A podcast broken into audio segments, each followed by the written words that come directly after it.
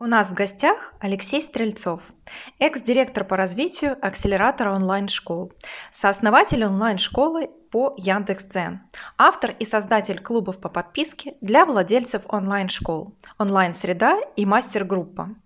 Из разговора вы узнаете, в чем секрет взлета и падения Аксель, как открыть и закрыть онлайн-школу, в которую вложил много сил и времени, как сделать из хобби бизнес.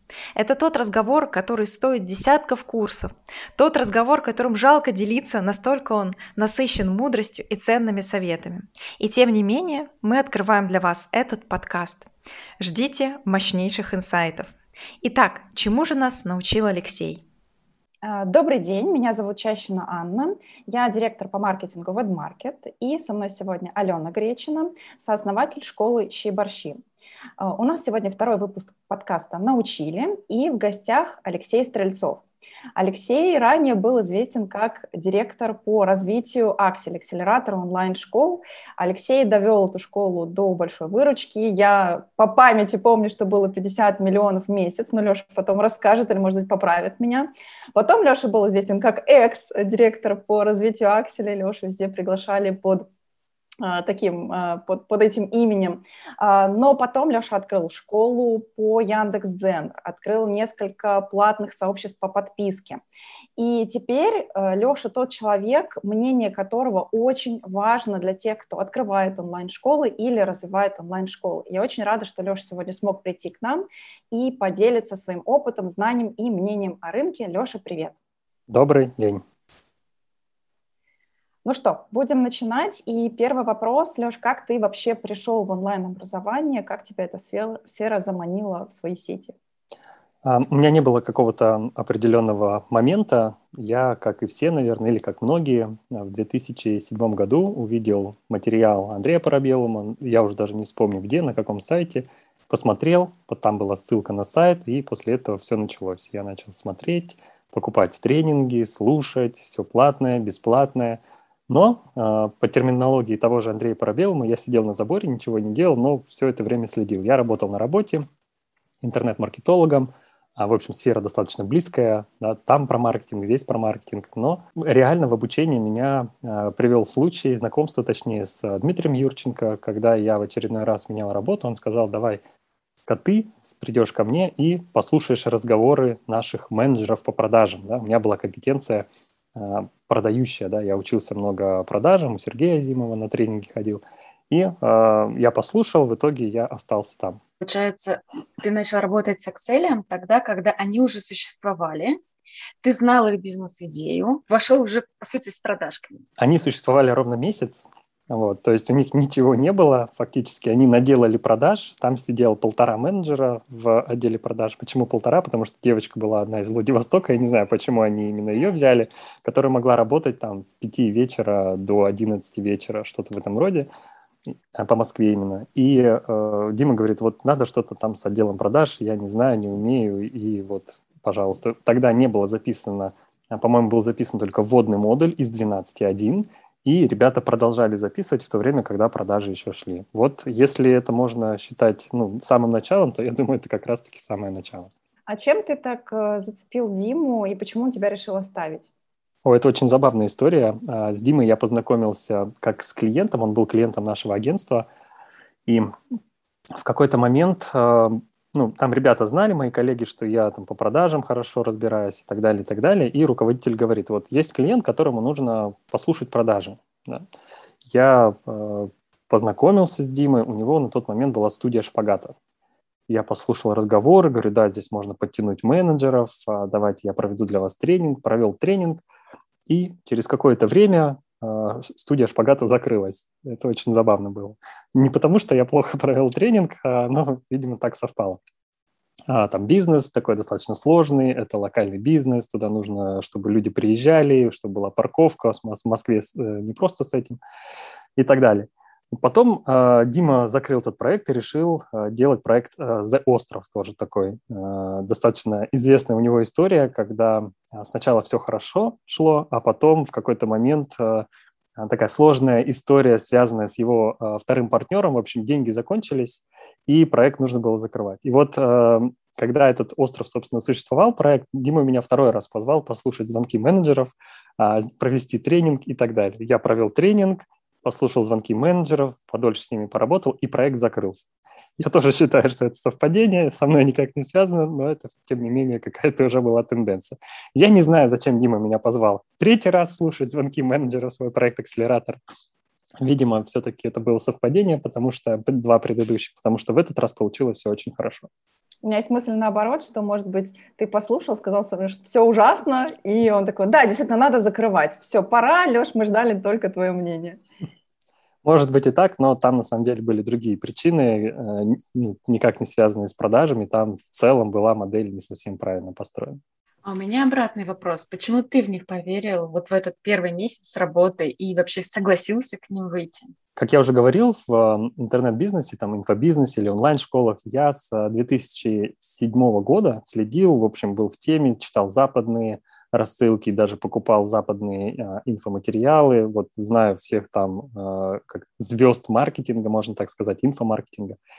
И на тот момент, это уже был 2017 год, 10 лет, во мне было очень много вот этих знаний. А, там, ну, они в основном теоретические были, хотя мы с женой пробовали запустить а, один продукт, проводили даже два марафона, какие-то продажи у нас были. Мы, слава богу, все продали в ноль, вот, но был опыт достаточно хороший.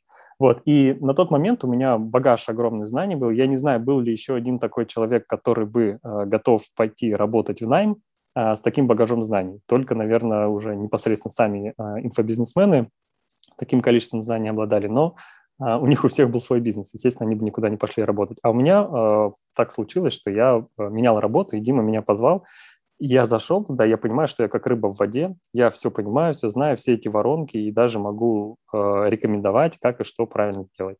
Какой результат вы сделали в Акселе, и за счет чего он получился, э, как бы, я так предугадываю, таким крутым? Очень классный вопрос. Меня частенько его спрашивают. Назови э, топ-5 причин, там, топ-3, топ-5 причин, почему акселератор стал успешны. Э, я выделяю несколько. Первое – это своевременность, то есть рынок был э, достаточно готов. Я не скажу, что он был раскачан да, или разрыхлен, что все понимали, что такое онлайн-школа, зачем они нужны. То есть все-таки это привнес в большей степени акселератор. Массово я имею в виду. Понятно, что отдельные люди знали. Второе, даже, наверное, по степени влияния, это название. Действительно крутое название, именно словосочетание онлайн-школа. Оно раньше не использовалось так массово. Если зайти посмотреть WordStat, то именно с 2017 года там идет рост а, этих запросов. Именно как онлайн-школа. Раньше это называлось инфобизнес, а как только начала называться онлайн-школа, э, то стало гораздо-гораздо более популярно. Повторюсь, такое сочетание было и раньше, но именно популяризировал его а, акселератор, потому что когда я объясняю людям, Например, а, девушка, не знаю, там, мама в декрете листает ленту и видит название «Открой свой инфобизнес». Она вот дальше будет листать, потому что бизнес, инфо вообще непонятно, это не для нее. А когда она видит «Открой свою онлайн-школу», а, то тут уже становится более понятно. Ой, а что такое онлайн-школа? Ой, это учить, а школа, а дети? А у меня тут вот ну, это сочетание, оно гораздо более близко к целевой аудитории, и оно очень круто срабатывает. Это такой хороший, классный пример, для маркетинга э, слов, да, когда вы формули, формулируете свое УТП, когда вы формулируете э, какие-то названия и выражаете его словами, то очень важно подобрать правильные слова. Даже если выражение значит одно и то же, то они могут звучать совершенно по-другому. Инфобизнес и онлайн-школа. Это, наверное, второй момент. Третий момент – это название самого акселератора. Да, то есть оно говорящее. Акселератор онлайн-школ, ты сразу понимаешь, о чем идет речь. Да? Ты можешь там уточнить, а что за онлайн-школа и так далее, но ты понимаешь, что здесь ускоряют онлайн-школу, ну и, наверное, еще создают. Интересный момент, что до этого старта, до акселератора был э, инфоинкубатор у Сергея Капустина. Он так и назывался. Инфоинкубатор, вот там Сергей Капустин и так далее. Он существовал какое-то время. И частично программа была для акселератора взята оттуда. Даже вот старые уроки мы загружали, ну, потом их, естественно, перезаписывали. Так вот, слово тоже инфоинкубатор абсолютно непонятно, да, инфобизнес даже еще более понятно. Хотя это все три абсолютно одинаковых э, термина. И тот проект не взлетал, он как-то вот болтался, что-то, были какие-то люди, которые знали непосредственно Сергея Капустина, и он их туда отправлял, и если они задавали слишком много вопросов, он говорит, пойдите поучитесь в инфоинкубатор. И в итоге, когда Сергей и Дмитрий летели на самолете то ли туда, то ли обратно из Америки или наоборот в Америку на какую-то конференцию. Там они э, сидели рядом, и у них родилась идея, почему бы не э, сделать акселератор онлайн-школ и, собственно, взять частично программу из инфоинкубатора и так далее, и так далее. Смотри, получается, что правильное позиционирование, э, сформулированное понятными словами для аудитории, это был один из факторов успеха. Да, совершенно верно. Это один из факторов успеха, и, ну, по моему мнению, это один из, наверное, основных факторов успеха, именно вот как проект.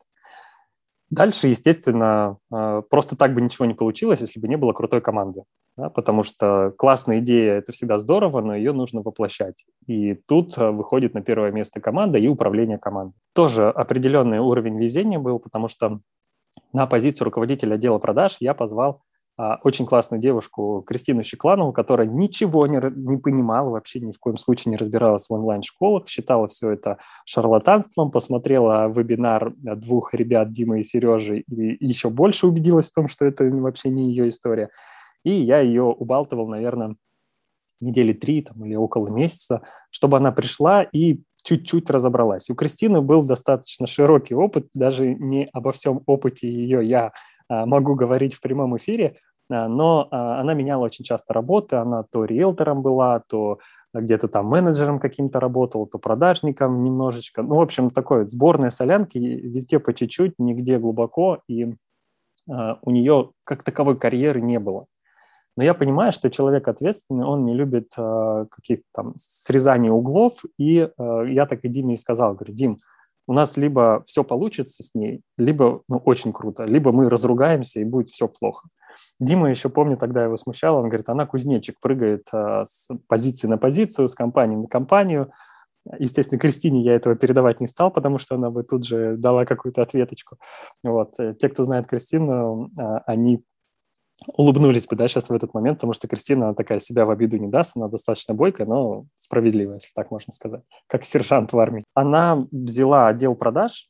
Интересный был момент, она пришла, э, говорит, а что у вас тут надо делать? Я говорю, ну вот акселератор, вот обучение, вот э, падают заявки, надо звонить. Она взяла трубку и сразу же продала на полтора миллиона в первую неделю. Говорит, ну мне, в принципе, говорит, все понятно, а, давай там что-нибудь поинтереснее, давай с людьми по, по, поиграюсь, ну, как бы понанимаю, там, пообучаю и она стала руководителем отдела продаж. А, это одна из тоже самых сильнейших точек роста у нас стала, потому что доселе отдела продаж как таковых в онлайн-школах не строили, и мы одни из первых, а, ну, если не создали, то популяризировали работу через отделы продаж. Мы звонили всем, а, потому что в определенный момент заявок с вебинара было немного, и мы звонили всем тем, кто был на вебинаре. А, вот построение отдела продаж, э, сильный руководитель отдела продаж – это следующая точка роста. Еще одна точка роста – это э, CRM-система, ну, если так можно назвать, для отдела продаж. А если в общем назвать, то переезд на GetCourse. До э, этого момента у нас все клиенты велись в Google таблицах, мы там помечали какими-то цветами, зелененьким перезвонить, или там зелененький купил, желтому перезвонить, красный отказ. И вот в этих таблицах менеджеры уже терялись. Это было непрофессионально, я понимал, что мы теряем заявки, иногда обнаруживал, что мы действительно забывали перезвонить. И назрел переезд в какую-то CRM-систему. И я, честно говоря, не помню, в какой момент был предложен и кем э, GetCourse, но мы начали э, очень больно и долго переезжать на него с этих табличек, переносить э, всех клиентов, настраивать процессы. А, я позвал в проект а, очень классного технаря, который ничего не понимал в гид-курсе, потому что в гид-курсе вообще никто ничего не понимал. Но он был очень классный человек с личными качествами. То есть это уже второй человек в проекте с хорошими личными каче- личностными качествами, но не а, понимающий в теме. Тоже классные примеры для, классные кейсы для проектов, которые нанимают себе людей, а все проекты нанимают себе людей – что нужно важнее нанимать людей с хорошими личными качествами, которые будут делать проект на совесть. И э, Денис погрузился. Честно, я тоже с ним старался в первое время погрузиться в GitKurs, не знаю зачем, разобраться со всеми этими процессами, когда нужно высылать приглашение на вебинар, когда стартует сам вебинар, в какие группы мы кого там закидываем. Потом я сдался, оставил все это на Дениса. Денис во всем разобрался и стал он как мне кажется сейчас, человек номер два, который разбирается в GetCourse е. Почему номер два? Потому что номер один – это Алексей Макшин, который, собственно, этот GetCourse а, документирует и разрабатывает в том числе. Денис номер два. как мне кажется. Но иногда э, Денис, э, там, могут что-то спрашивать, и Денис может что-то рекомендовать GetCourse у, что потом в этот GetCourse внедряют. Они очень плотно работают.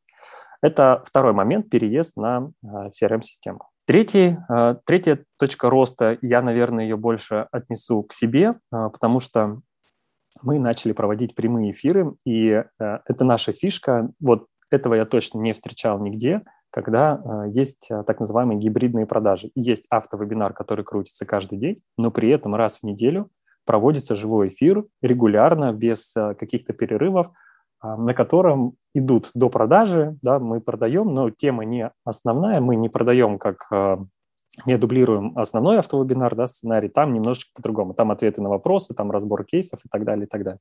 Это очень хорошо повлияло. А, причем вначале мы решили делать конференции сразу там трехдневные, а чуть ли не каждую неделю. Потом мы поняли, что мы так не выдержим такой темп и оставили раз в неделю. Когда я ушел из акселератора спустя два года работы, а, это было в мае 2019 года, спустя полгода после моего ухода мне аналитик сказал, что они размотали аналитику всю в акселераторе полностью и а, посчитали цифру 60%. 60% людей – а, купили в акселераторе программу после моих эфиров. То есть они так или иначе были на моих эфирах, прогревались, и таких было 60%. Это очень большая цифра, а, но тогда мы не понимали, насколько влияют хорошо мои эфиры. Да, были продажи, было классно, но именно влияние их было непонятно. Так вот, когда я ушел, там, спустя полгода размотали, удивились, и, в общем-то, я получил какую-то долю признания от основателей о том, что я был ценен, и спасибо, что был, в общем. Откуда эта идея пришла? Если это не очевидно было тогда, как вы вообще пришли к этой идее, как тестировали, чем вдохновлялись да, для того, чтобы найти свой формат? Идею предложил Сережа Капустин. А, он сказал, а давайте проводить живые а, онлайн-конференции. Он где-то это видел, по-моему, на Западе или у нас кто-то так проводил. И мы действительно стартанули как конференция, как я уже говорил. У нас там то ли каждый день было по несколько спикеров, то ли просто там три дня к ряду один спикер. Ну, в общем, очень как-то насыщенно. Я, честно говоря, сопротивлялся, я не хотел, потому что это, ну, что-то новое, это сложно, много. У меня там основная, основные были какие-то задачи, там, связанные с отделом продаж. Но мы, оптимизировав это да, совместными усилиями, а что делать, в итоге оставили один эфир. Вот. Откуда взял Сережа Капустин, честно говоря, не знаю, но вот, наверное, как-то вдохновился кем-то какой-то онлайн-конференции. Вы начинали с онлайн-конференции со спикерами несколько дней, а потом перешли на формат, как бы, по сути, интервью с владельцами онлайн-школ.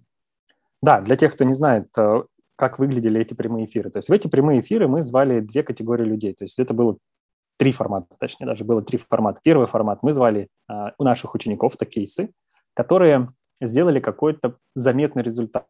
Это не миллионы миллионов, хотя такие тоже были, да, там полтора миллиона запуска, еще какие-то. Это, например, сделал первый вебинар, продал там на 100 тысяч. Или какая-то необычная тема и вот какие-то хорошие продажи. В общем, мы звали людей а, ученик, среди учеников, которые вдохновились своими результатами, сами были готовы ими поделиться, им э, нравилось то, что они сделали, и мы тут же их э, звали в эфир.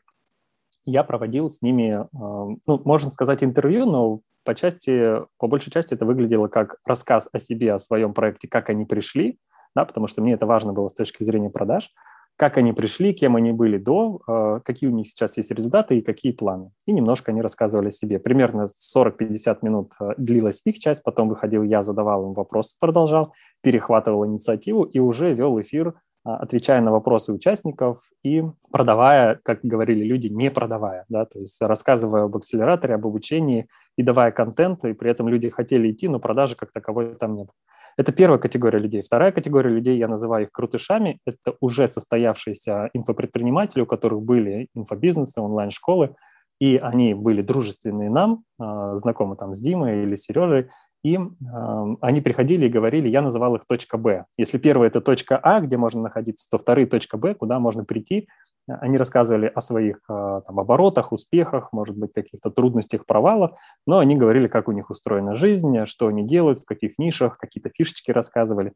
Это тоже людей очень сильно вдохновляло. Ну и третий формат – это я понял, что моя часть с ответами на вопросы вызывает не меньший интерес, чем первая часть, да, когда я приглашаю гостей. Иногда я проводил эфиры один от начала до конца, там в течение двух-трех часов. Просто эфир выглядел как ответы на вопросы, меня не отпускали, я сам не уходил, пока не отвечу на последний вопрос.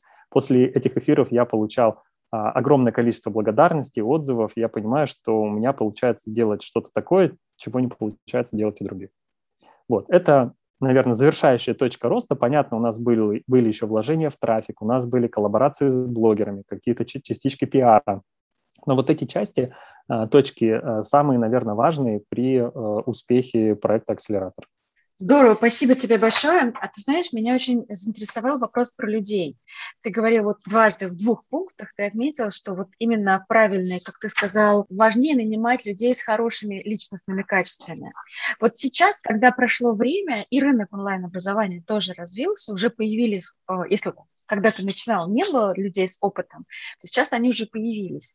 А вот что вот, вот если выбирать между двух категорий людей, взять, например, новичка с хорошими личностными качествами или взять э, какого-нибудь крутана, но с, у которого там ну, местами корона на голове или какие-то ну, там, свои личные какие-то особенности. Вот выбирая между...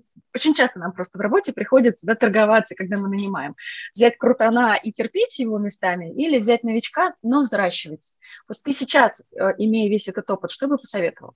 Советовать достаточно сложно, потому что индивидуально у каждого ситуация своя, но я всегда за то, чтобы брать новичка и его выращивать под себя, под свой проект. А если у вас совпадают ценности, если вам нравятся человеческие качества, вот личностные, как он отвечает, насколько он ответственен, да, не пропадает ли он а, в чате. То есть я не один раз подтвердил, это были не единственные ребята, которых а, я вырастил, да, там на своих позициях. Причем надо понимать, что я ничего не понимаю в технической части. Ну, примерно понимаю, да, но мне удалось с человеком а, сделать карьеру его таким образом, чтобы он стал там топовым экспертом по технической части.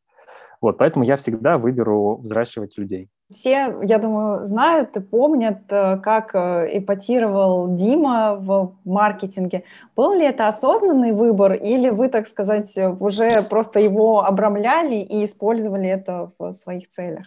Нам уже дали то, что есть, мы не выбирали, вот. поэтому мнения существовали разные. Э, Дима это объяснял просто, зачем он это делал. Он говорит, а это прикольно. Во-первых, это эпатажно, это вызывает интерес. А, но дело не в этом. Дело в том, что когда я а, облачаюсь в падра, вот все, что делает падра, это делает падра. Это делает не Дима Юрченко. Там я могу говорить глупости, там я могу смеяться, там я могу делать то, что не делал бы Дима Юрченко. Вплоть до того, что есть какие-то крутые люди, и вот Падра может подойти к крутым людям, потому что он вот такой вот э, забавный, смешной вообще Падра онлайн-образования. А Дима Юрченко, может быть, где-то постеснялся задать какой-то вопрос. То есть это определенное перевоплощение, это определенное... В психологии есть такое понятие «образ собственного я», очень сильное такое понятие, э, о котором я прочитал в книжке э, «Психокибернетика». Оно позволяет э, людей ну, как бы вытаскивать из каких-то ситуаций, в которых они застряли, да, когда ты о себе а, представляешь немножко а, другое, а, другой образ и в этом образе действуешь. Да? И вот то же самое было у Димы. То есть выходить на сцену не вопрос, что-то говорить, рассказывать. В образе падра ему было достаточно просто. Естественно, мы это, нам приходилось это использовать в маркетинге. Кто-то это не любил, кто-то говорил, это ерунда. А, но мы, естественно, все возражения отрабатывали, поскольку у меня хорошие компетенции в продажах, то это я отрабатывал очень хорошо, в том числе и в рекламе, и в каких-то комментариях, и на вебинаре. То, что вы об этом говорите, да, и вы это запомнили, значит, э, ну, как бы нам наша цель э, удалась, да, мы выполнили свою цель, вы о нас разговариваете. Без разницы, нравится вам это, не нравится, но вы про нас помните. Если вспомните кого-то еще, кто учит открывать онлайн-школы, а, то, значит, они тоже молодцы. Но мы в этом очень сильно сомневаемся. И это действительно было так.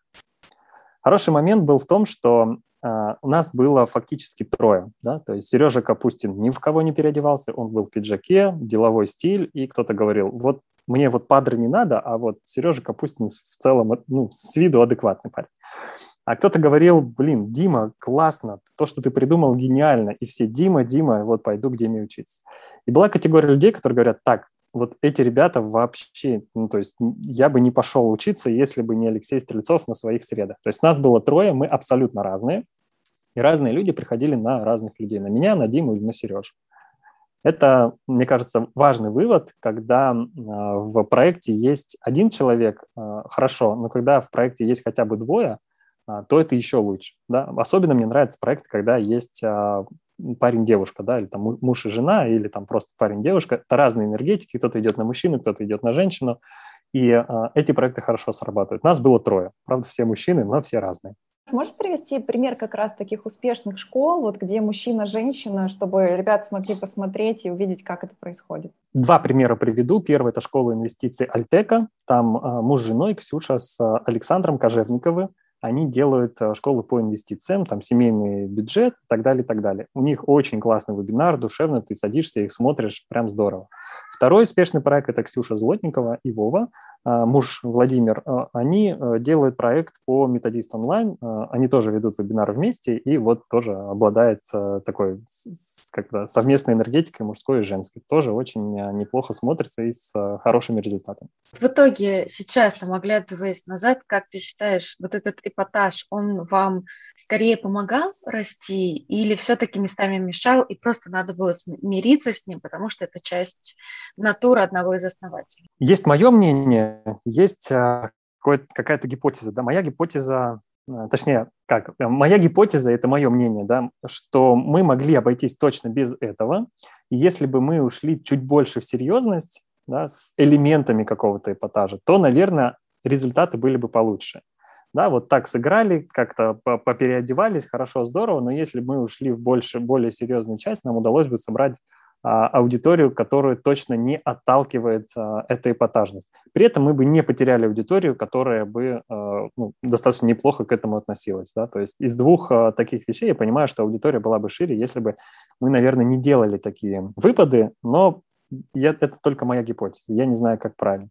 Тут же как, инфобизнес, сам онлайн-школа – это во многом отражение основателей, да, и как бы не пытались избавиться, там, скажем так, от личностного влияния, да, все равно успешны те онлайн-школы, а, в основном, да, я опять же повторюсь, оговорюсь, те, которые, у которых есть лицо.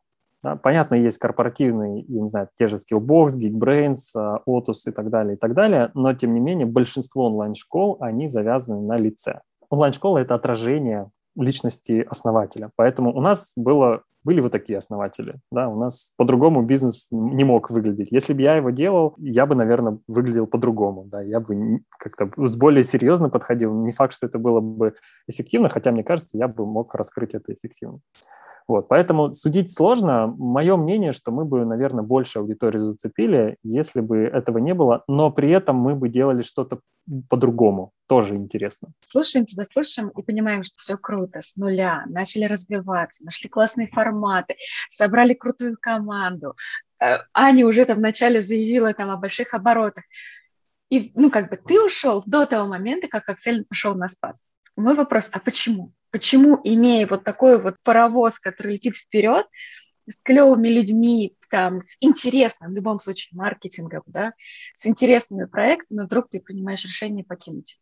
Честно говоря, я устал, очень сильно выгорел на работе. Я уход... хотел уходить еще за год до. Я год проработал в акселераторе и хотел уже уходить. Я пришел к Диме Сереже, говорю, ребята, я честно устал, можно я пойду? У меня для вас есть три варианта. Либо я ухожу полностью, либо я а, остаюсь частично, да, веду какие-то онлайн-среды, получаю какие-то за эти деньги, за это деньги и больше ни за что не отвечаю.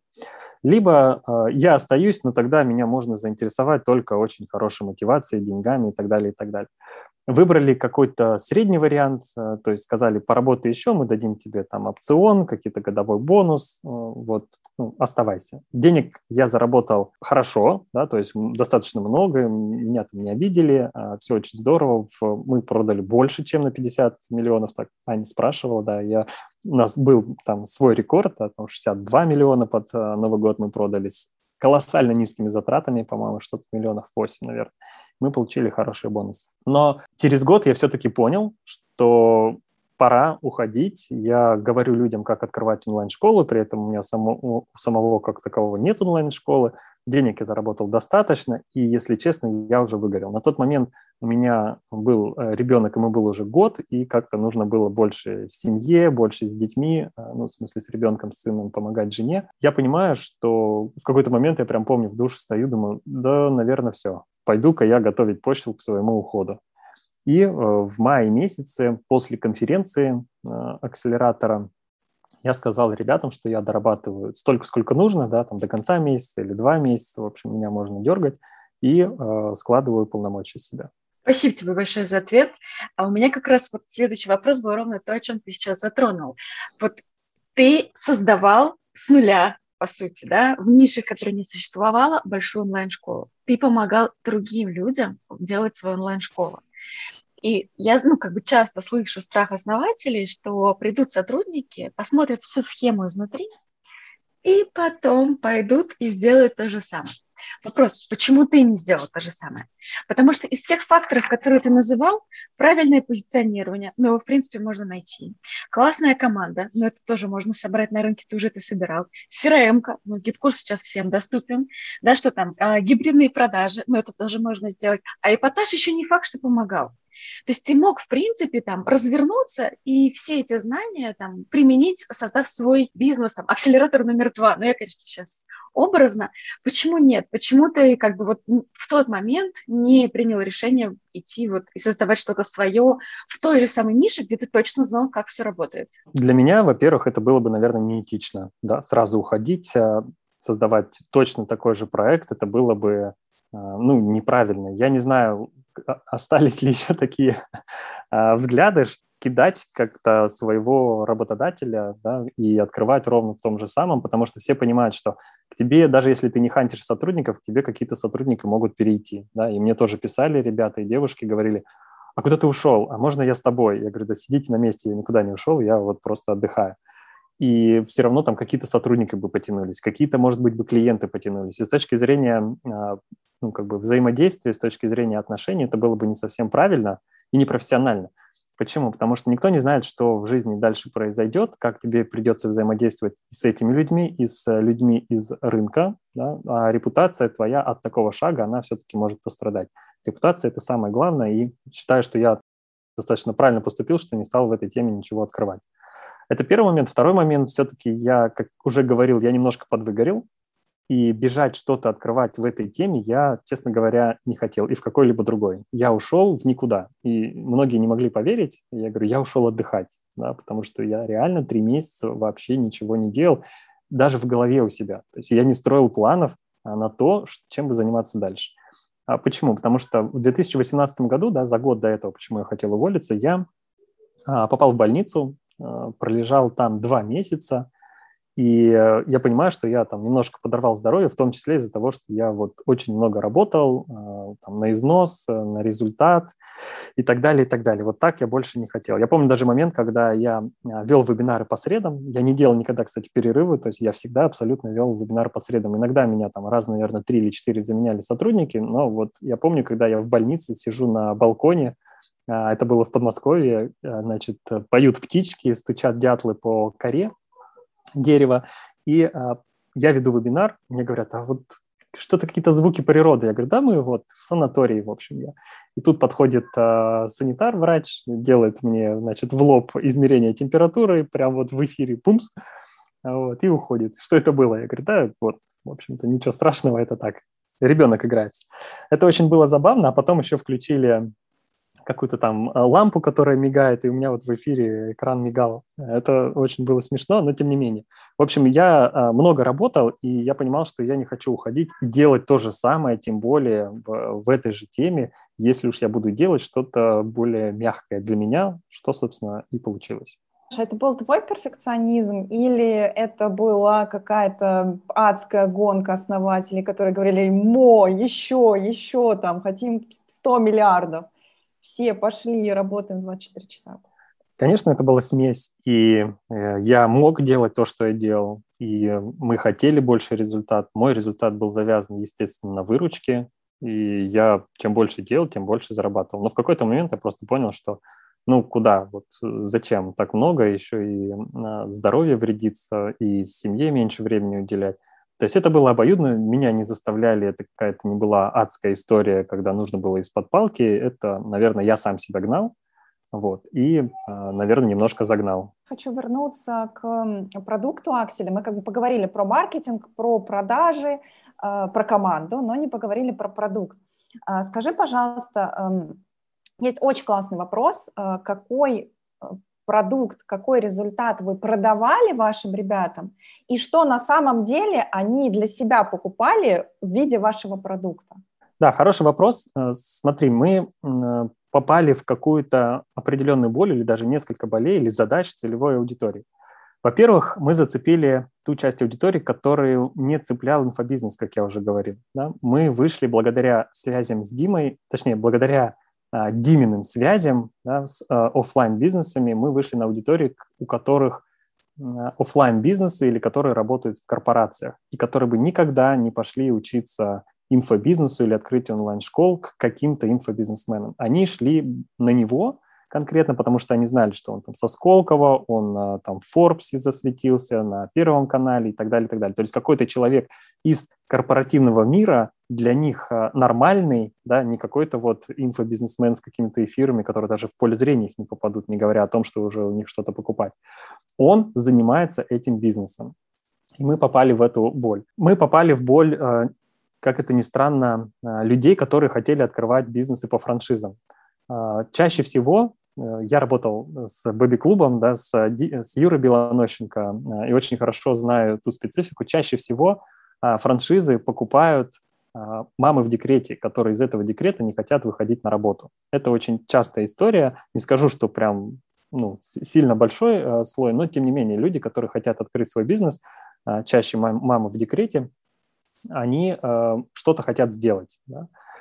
И мы зацепили и эту тоже аудиторию. И они бы тоже не пошли, скорее всего, открывать инфобизнес, потому что для них это что-то непонятное. Мы обещали им ну, простые э, вещи, да, то есть начни свою онлайн-школу, это достаточно просто, и будешь зарабатывать от 150 тысяч рублей э, ежемесячно уже там через три месяца, по-моему, если не ошибаюсь. Вот так у нас очень складно звучал этот офер. Мы несмотря на то, что он такой всеобъемлющий, он достаточно короткий, а, и он супер хорошо конвертировал. Да? То есть люди шли на наш вебинар, люди его смотрели. Кто-то получал, естественно, результат такой, кто-то получал результат больше, кто-то не получал. Но а, я для себя а, вывел такую вещь, что очень многое зависит от, точнее, я не то чтобы ее вывел, я ее понял, очень многое зависит от самого человека, наверное, 50% успеха зависит от самого человека, потому что я видел людей, как тех людей, у которых получается делать бизнес, да, они просто по шагам повторяют то, то, чему мы их учим, и у них получается. Также видел людей, которые, а, у которых не получалось. Начинаешь разбираться, почему, и э, видишь конкретно, что вот, а вы не провели эфир, или вы провели один эфир, у вас не получилось, надо провести 10, да, если понадобится 15, чтобы получилось. И я, наверное, выделил такую, а, если можно описать одним словом, закономерность – это дисциплина. Вот у кого была дисциплина, у того получалось. У кого не было дисциплины, у того не получалось. Потому что люди с разным, э, так назовем, бэкграундом, с разным опытом, и в том числе и э, опытом решения проблем. Если человек никогда не открывал бизнес, не работал на руководящих должностях или не был э, каким-то ответственным за какой-то кусочек, там, не знаю, своей жизни или своей деятельности, у него чаще всего не получалось. Приведу простой пример. Александр Соловьев – это человек, который работал то ли в ФСБ, то ли в ФСО, а, вот э, на какой-то должности такой, э, знаете, кабинетный, скажем так. Там с дисциплиной все в порядке. Да, то есть там сказали сделать, сделал, выполнил приказ, сказали, сделали приказ, выполнил приказ. И вот он примерно точно так же проходил нашу программу. И он сделал школу Body Like по фитнесу, и она достаточно успешна, она существует до сих пор и процветает, и, и все с ней хорошо. Другой пример – это Зоя Цай. Она, если не ошибаюсь, то ли на таможне работала, то ли, ну вот тоже в органах, в каких-то структурах, тоже было достаточно скучно. Пошла, сделала школу в дизайне интерьеров, что-то вот, ну, совсем не про свою службу, не использовала, скажем так, те связи. И у нее тоже получилось, и достаточно успешный бизнес, э, на несколько десятков, по-моему, миллионов она продает, то ли на 10, то ли на 20. И я понимаю, что дело а, в дисциплине в большей степени, потому что предприниматели дисциплинированные, а, руководители тоже в какой-то мере дисциплинированные люди. А вот а, люди, которые никогда не сталкивались с такой ответственностью у них ну, может получиться, а может и не получиться. Сталкиваясь с какими-то трудностями, да, не могут найти таргетолога, не могут найти менеджера по продажам, они как бы оправдывают неуспех вот одним каким-то вот этим провалом, действием, которое сложно им совершить. И, соответственно, весь бизнес у них там не получается, они говорят, что все не работает, э, ну и так далее, и так далее. И куда-то перекладывают ответственность на программу, на Диму переодевающегося, на менеджера, которого они не могут найти, на маркетолога, который не проверил письма и отправил неправильно, или на технического специалиста, ну, в общем, все что угодно, но только не э, на себя. Такие, конечно, тоже были. А, я хотела сейчас спросить про тот негатив, который был в сторону Акселя, когда э, были кейсы и школа там травничества, не знаю, вот наблюдение за птицами. Это действительно, да, эпатажные такие названия, действительно, они у меня остались в памяти, да, что я там помню, песни «Руки вверх» и вот это. А, но негатив был, то есть, ребят, вы плодите какие-то вообще невменяемые школы, никому не нужные, на какие-то дурацкие темы, и люди на этом поднимают деньги, ну, а по, по сути это и называли таким инфо-цыганством, школа на воздухе на какой-то теме не нужной никому. Как вы с этим работали и вообще, это негатив или наоборот, опять же, там, хороший пиар? Негатив в любом случае будет, если вы начинаете расти, особенно если вы такие эпатажные, как а, мы были в свое время. И я отношусь к этому достаточно спокойно, и мы с этим тоже достаточно спокойно работали. Люди берут на себя ответственность, вот, которые судят, да, по тому, что интересно, а что неинтересно. Вы никогда не знаете, что интересно людям. Это вам любой маркетолог скажет, да, правильно. Вы можете только предложить рынку и посмотреть, а, берет он это или не берет. Так вот, какие-то проекты взлетали не потому, что мы их предложили рынку, а потому что рынок их взял, да, потому что они купили вот это наблюдение за птицами. Александра Хохлова, если не ошибаюсь, правильно фамилию, она запустила и собрала там 100 тысяч рублей. Но это же она не э, бегала за людьми, там по карманам шарила, да, она предложила, и люди купили. И, естественно, мы этот кейс осветили. И очень часто мне нравятся нападки на инфобизнес, на онлайн-школы, там, на инфо-цыганство, говорят, да вот, да вы. А, но все забывают, что это отражение спроса. То есть надо, наверное, фокус внимания переключить на людей, на целевую аудиторию. А почему у нас люди это покупают? Видимо, чего-то не хватает. Да, почему они больше идут, не знаю, в инфобизнес, чем а, ну, покупать в инфобизнесе, чем у так называемых, там, не знаю, белых, пушистых, корпоративных, да, очень часто такие вот а, противопоставления, потому что они хотят этого, да, то есть тут нужно смотреть на аудиторию. Естественно, мы спокойно к этому относились, а, и был такой даже момент интересный, когда у меня там щелкнуло, что называется, в голове. А, раньше все, кто приходил в акселератор, а, проходили через меня лично, да, то есть я всех собеседовал, я всех отбирал, они заполняли длиннющую анкету. И у меня было там по 30, по 60 собеседований в месяц. И, и вот эти все первые потоки, они, кстати, получали больше всего самые крутые результаты. А, не потому, что они поговорили со мной, ну, то есть я их как-то вдохновил, а потому что они в разговоре со мной взяли определенные обязательства на себя, и потом эти обязательства как-то несли, и у них у первых потоков получалось очень хорошо. Так вот, а, случился такой интересный момент, что а, ровно за день до того, как я начал собеседовать людей, в акселератор пришла Вера Черневич с онлайн-школы пряников. Она взяла мало того, что кредит, у нее уже был кредит, она взяла кредитную карту Тиньков, а, обналичила ее под какие-то там 10%, что ли, она там на этом потеряла, чтобы заплатить за акселератор. А, те люди, которые собеседовались со мной, а, если бы они мне такое рассказывали, что я хочу взять кредит на обучение, они бы точно не прошли мое собеседование, я бы, скорее всего, их завернул. Но в этот момент, когда я узнал об этом кейсе, что э, Вера Черневич когда-то брала там, двойной кредит да, с кредитной карты, чтобы пойти в акселератор, а я мог ее не пустить. При этом Вера Черневич стала э, очень крутым э, проектом и кейсом внутри акселератора, да, школа имбирных пряников.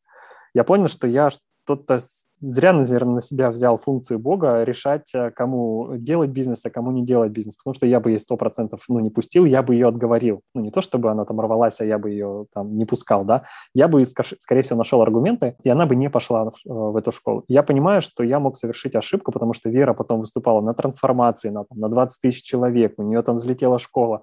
Я своим простым движением, ну, я даже об этом бы не узнал, да, скорее всего, мог бы всего, ну, как бы ее этого лишить. И поэтому я стал относиться к этому проще. То есть не смотреть, какой проект, какая тема, на мой взгляд, там, пряники взлетят, не взлетят, а, лоскутные одеяла, да, вот сейчас есть а, школа лоскутных одеял, там, на миллион продает в месяц. что это вообще, как, почему люди покупают лоскутное одеяло? Я максимально, если есть человек отдаленный от лоскутных одеял, это я. Ну, возьми кусочки ткани, сшей их между собой, потом вырежи прямоугольник, эти два прямоугольника сшей вместе, вот тебе лоскутное одеяло. Зачем тебе идти куда-то учиться? Ну, я шучу, так рассуждаю. А, но, тем не менее, я понимаю, что за рынок а, решать нельзя. Пусть люди сами решают. Наша задача – это предложить, посмотреть, есть ли спрос. Ну, естественно, обязательно выполнить все свои обязательства, то, что вы обещали да, в своих материалах, обязательно это выполнить, чтобы люди остались довольны. Это, ну, как бы это даже не обговаривается, а, чтобы не было какого-то обмана, мошенничества или неоправданных ожиданий. Но решать, какая тема хорошая, какая плохая, что люди покупают, а что нет, а, тут э, я не рекомендую никому брать на себя такую ответственность. У меня родилось сразу два вопроса. Первый вопрос, который, можно это сейчас вырезать, который как раз поднимали в интервью с э, Аязом, э, про вот продажи и про то, где настаивать, а где нет. В общем, вопрос такой. А, понятно, что здесь э, девушка, по-моему, Вера, да, ее зовут, она сама пришла и сама заплатила. Ее никто за руку не тянул перекредитовываться, кредит на кредите делать. Как эм, вы у себя решали этот вопрос, насколько как бы давить на человека, говорить, да возьми у друзей, да возьми у мамы, там, возьми из кубышки свои там запасы на черный день, вот этот черный день. Где была вот эта грань между тем, чтобы э, сделать план, сделать выше продажи, давить на человека и как бы отстать от него и сказать, ну, нет у тебя сейчас вот этих там, сколько аксель стоил, 200-300 тысяч рублей, ну окей, приходи там через полгода, а может это вообще не твое. Вот как вы это решали внутри? Хороший, классный вопрос. У меня есть э, несколько, э, скажем так, не точек зрения, а вот несколько точек, подкрепляющих мою точку зрения. Значит, эм, как я считаю, я вообще за этичные продажи, да, и ни в коем случае э, не манипулировать и не перебалтывать людей, тех, которые не готовы ну, идти в программу покупать. И я даже больше, ну, как бы говорю, что на собеседованиях я отговаривал людей, говорю, подумайте, нужен ли вам кредит. Да, я вот еще такими штуками занимался. Другой момент, что даже если вы выстраиваете эти самые этичные продажи, есть такой момент, как менеджеры по продажам. Это люди, которые общаются, и у них есть свой план. И ты не можешь э, ну, там, на 100% быть уверенным, что в каждом разговоре менеджер по продажам будет соблюдать вот это вот, не знаю, этичность продаж, потому что у него есть свой план, у него есть э, дети, которых нужно кормить, и в какой-то момент он может, ну, чуть передавить, да, из разряда покупай, покупай, покупай, да, а, бери кредит и все такое. Естественно, мы обучали людей по-другому, мы строили скрипты таким образом, чтобы люди сами хотели купить, да, ну, например, человек говорит, у меня там сейчас нет денег, и там простой вопрос, а, как вы собираетесь из этого замкнутого круга выходить? Да, нет денег на программу, которая позволяет денег заработать. У вас есть какой-то другой план, ну, тут люди там призадумывались и так далее. Это может быть тоже в какой-то степени манипуляция, но она более такая изящная, она разворачивает человека на разговор с самим собой. И тут уже принимает решение, брать или не брать программу. Вот. Естественно, что не все менеджеры могли эту э, историю там повторить, да, кто-то повторял, кто-то нет, кто-то, может быть, более топорно продавал. И тут э, возникает э, другая точка э, подкрепления моей точки зрения. Когда-то я услышал у Дэна Кеннеди, это очень классный э, американский маркетолог, он э, сказал такую историю, можно посмотреть, кстати, на YouTube есть эта запись, это называется Wealth Attraction, э, привлечение богатства, по-моему, она состоит из нескольких частей. Так вот, там есть такой момент, что человек приходит, будучи уверенным, тогда это еще назывались камевоежоры, будучи уверенным в своем продукте. Он продавал, по-моему, не Дэн Кеннеди, а вот этот человек, про которого он говорит, пожарные сигнализации. А, они были дороже рынка, но они были крутые и качественные.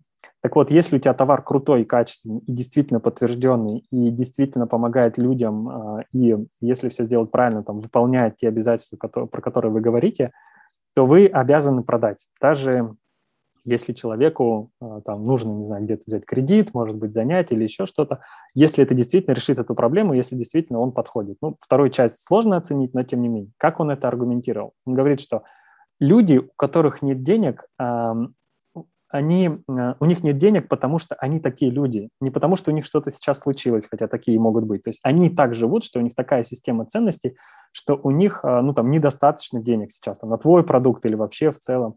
И он говорит, что э, они, вот если даже к ним деньги приходят, они их все равно потратят на что-то, что не увеличит их богатство, да, что не увеличит их доход.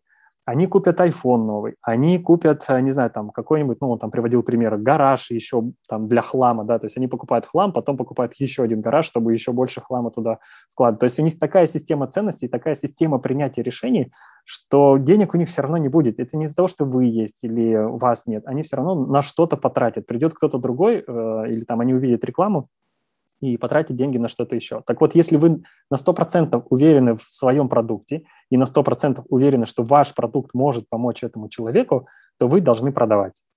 Вот. Это точка зрения, которая, ну, с которой я, в принципе, согласен. И он приводил еще один пример, что к нему на семинаре э, там, однажды подошел человек и говорит, мне, говорит, точно так же э, впарили э, спутниковое телевидение. Зачем мне спутниковая линия? Зачем оно нужно? Вообще не понимаю. Но человек мне впарил, у меня не было денег, я взял какой-то кредит, кредитную карту, и, в общем, там потом еще расплачивался. Но по этому спутниковому телевидению я увидел рекламу ваших семинаров, он говорил про Дэна Кеннеди. Он сходил на бесплатный, потом на какой-то платный, потом открыл свой бизнес, начал разбираться в маркетинге и говорит, теперь я стою перед вами, у меня, говорит, бизнес, который приносит там около 10 миллионов рублей в год, но началось все с того, что мне впарили телевизионную антенну, которая мне, в принципе, особо была не нужна.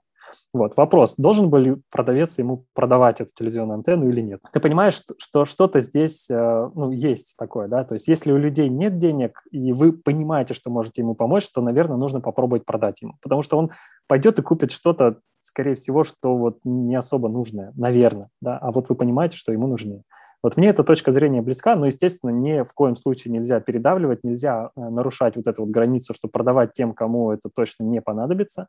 Да? У меня были такие примеры, я отговаривал людей от акселератора, когда пришел преподаватель, говорит, я э, преподаю в университете и хочу сделать курс по тому, как стать системным администратором и продавать этот курс своим студентам. Я говорю, ничего не получится у вас, потому что системный администратор не покупает никакие курсы, они все находят в интернете, студенты не покупают, у них в основном нет денег, не та целевая аудитория, не тот продукт. Есть ли у вас что-то еще? Или есть кто-то, кого вы можете продвигать? Он говорит, нет, я не готов а, менять нишу, это моя тема. Я говорю, а, тогда, к сожалению, я ну, вынужден вам отказать или отговорить. Да? Попробуйте сходить вот туда-туда, посмотреть, послушать. Ну, в общем, он э, принял решение не идти в акселератор я понимаю, что ему бесполезно продавать. Но лишать людей тоже какого-то шанса на то, чтобы изменить их жизнь, а, там, не знаю, заработать а, или улучшить отношения, если мы продаем курсы по отношениям, или питание. И вообще не, ну, то есть питание нужно всем, скорее всего, да, там а, какой-то нутрициология, если курсы по нутрициологии, убалтывайте людей, если у вас действительно классный, крутой продукт. Никто не питается правильно, даже те, кто знает, что нужно питаться правильно. Вот. Если это будет программа, вы скорее больше пользы несете человек. Вот. Я, вот ответ мой вот такой. И снова два вопроса, но попробую их объединить. И они оба такие, отчасти философские. А, первый вопрос. Если люди как бы живут так, что их жизнь по факту не меняется, а, будет ли эффективен курс, который должен прям кардинально изменить их жизнь? Был человек корп-сотрудником, и резко он станет предпринимателем. Может, способен ли курс на это? А второй вопрос тоже, наверное, из этого вытекающий. А зачем вообще люди тогда покупают курс, если вот, как ты сказал, э, ну, как бы, ну, пойди лоскутное дело, там, с, э, скачай видео в YouTube, и будет тебе курс. Э, можно там рассмотреть все вебинары Акселя, выписать, что он делает, и по факту тоже запустить школу. Зачем людям тратить деньги на то, где деньги тратить не нужно? Вот два таких вопроса. Значит, первый вопрос по тому, насколько там может там жизнь поменяться и так далее, и так далее.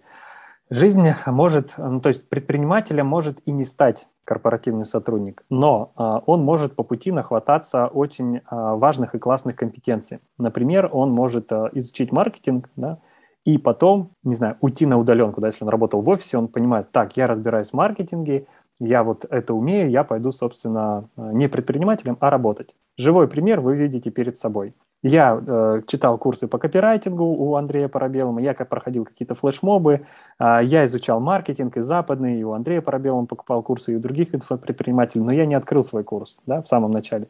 Но это все очень круто пригодилось мне, когда мы запустили акселератор. Я пошел фактически в найм, понятно, у меня были там специальные условия, там э, проценты от выручки и так далее, но тем не менее мне это пригодилось. Изменило это мою жизнь в конце? Да. Э, меняло ли оно жизнь в, течение того, как я обучался? Нет только когда я это применил. Я не знал, когда я это могу применить. Вот так сложились звезды. Поэтому э, изменения могут быть, но не обязательно кардинальные, даже если вы обещаете кардинальные изменения. Даже если вы а, я не знаю, там человека учите, как правильно питаться, а из всего он выбрал, а, ну, то, что ему подходит, не знаю, там, отказаться от сахара, от мучного, плюс э, вот такие-то, не знаю, там, продукты в себе сочетать, а такие-то не сочетать. И все. А у вас курс там гораздо больше и шире, да, как стать, там, не знаю, супер спортивным то этого уже достаточно, это уже хорошо, и человек может быть даже быть доволен свой, этим своим результатом. Второй вопрос, почему люди идут учиться, если есть у них все равно э, бесплатные какие-то возможности обучаться. Я всегда привожу примеры, на вебинарах приводил пример. Э, зайдите в, не знаю, там, в книжный магазин на Лубянке, не знаю, Библиоглобус, и посмотрите, сколько там книжек по изучению английского языка, самоучителей. Вопрос, почему существуют курсы по английскому языку. Мало того, что как бы онлайн, так еще очные продолжают существовать. Люди продолжают ходить, несмотря на то, что есть онлайн обучение, не знаю, Skyeng существует. Можно смотреть фильмы э, на английском языке с русскими субтитрами. То есть возможностей очень много, и все равно люди идут учить э, куда-то на какие-то курсы, да, с теми же лоскутными идеалами.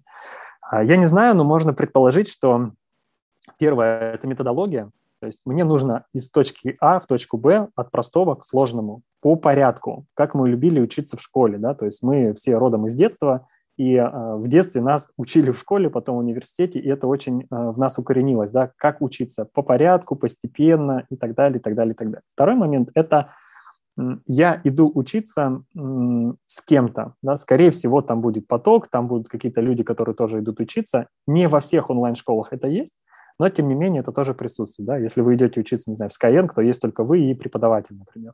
А вот если есть групповая динамика, это классно, это интересно, там есть какие-то чаты, какое-то общение, возможно, какие-то новые связи, знакомств. Взять тот же акселератор, те люди, которые пришли туда учиться, я знаю, появились там друзья, да, какие-то там, э, круг общения, даже пары появились, даже дети родились у резидентов, которые познакомились на акселераторе, на его событиях. Когда ты взрослый человек, да, там 30-35 лет выше, тебе очень сложно заводить новых э, друзей, ну хотя бы знакомых, да, с которыми можно пообщаться на какие-то темы. Так вот, если в онлайн-школах есть элементы этого общения, если даже тем более офлайн общения, то это один из самых крутых способов, собственно, завести новых знакомых по какой-то вашей общей теме. Да, а потом тема, соответственно, расширяется. Вот, то есть методология, тусовка и правильная подача материала. Потому что если искать, как шить лоскутное одеяло в интернете, вы найдете 55 разных способов, как это делать, и вы не поймете, где правильно. Если одно дело это одеяло, а другое дело пропитание, да, вы начнете искать что-то про питание, вы найдете абсолютно разные мнения. Мясо можно есть, мясо нельзя есть, молоко вредно, без молока сложно, надо пить 2 литра воды. Ни в коем случае нельзя пить 2 литра воды, потому что вымывается кальций. И вы сидите на это все, смотрите и думаете, а куда мне, вот какой мне религии приткнуться, да, то есть к тем, кто пьет воду или тем, кто говорит, что пить воду нельзя. И как говорит тот же Дэн Кеннеди, а, многие люди ходят с пуповиной на перевес а, в течение жизни и думают, куда эту пуповину приткнуть. Да, мы все так действуем.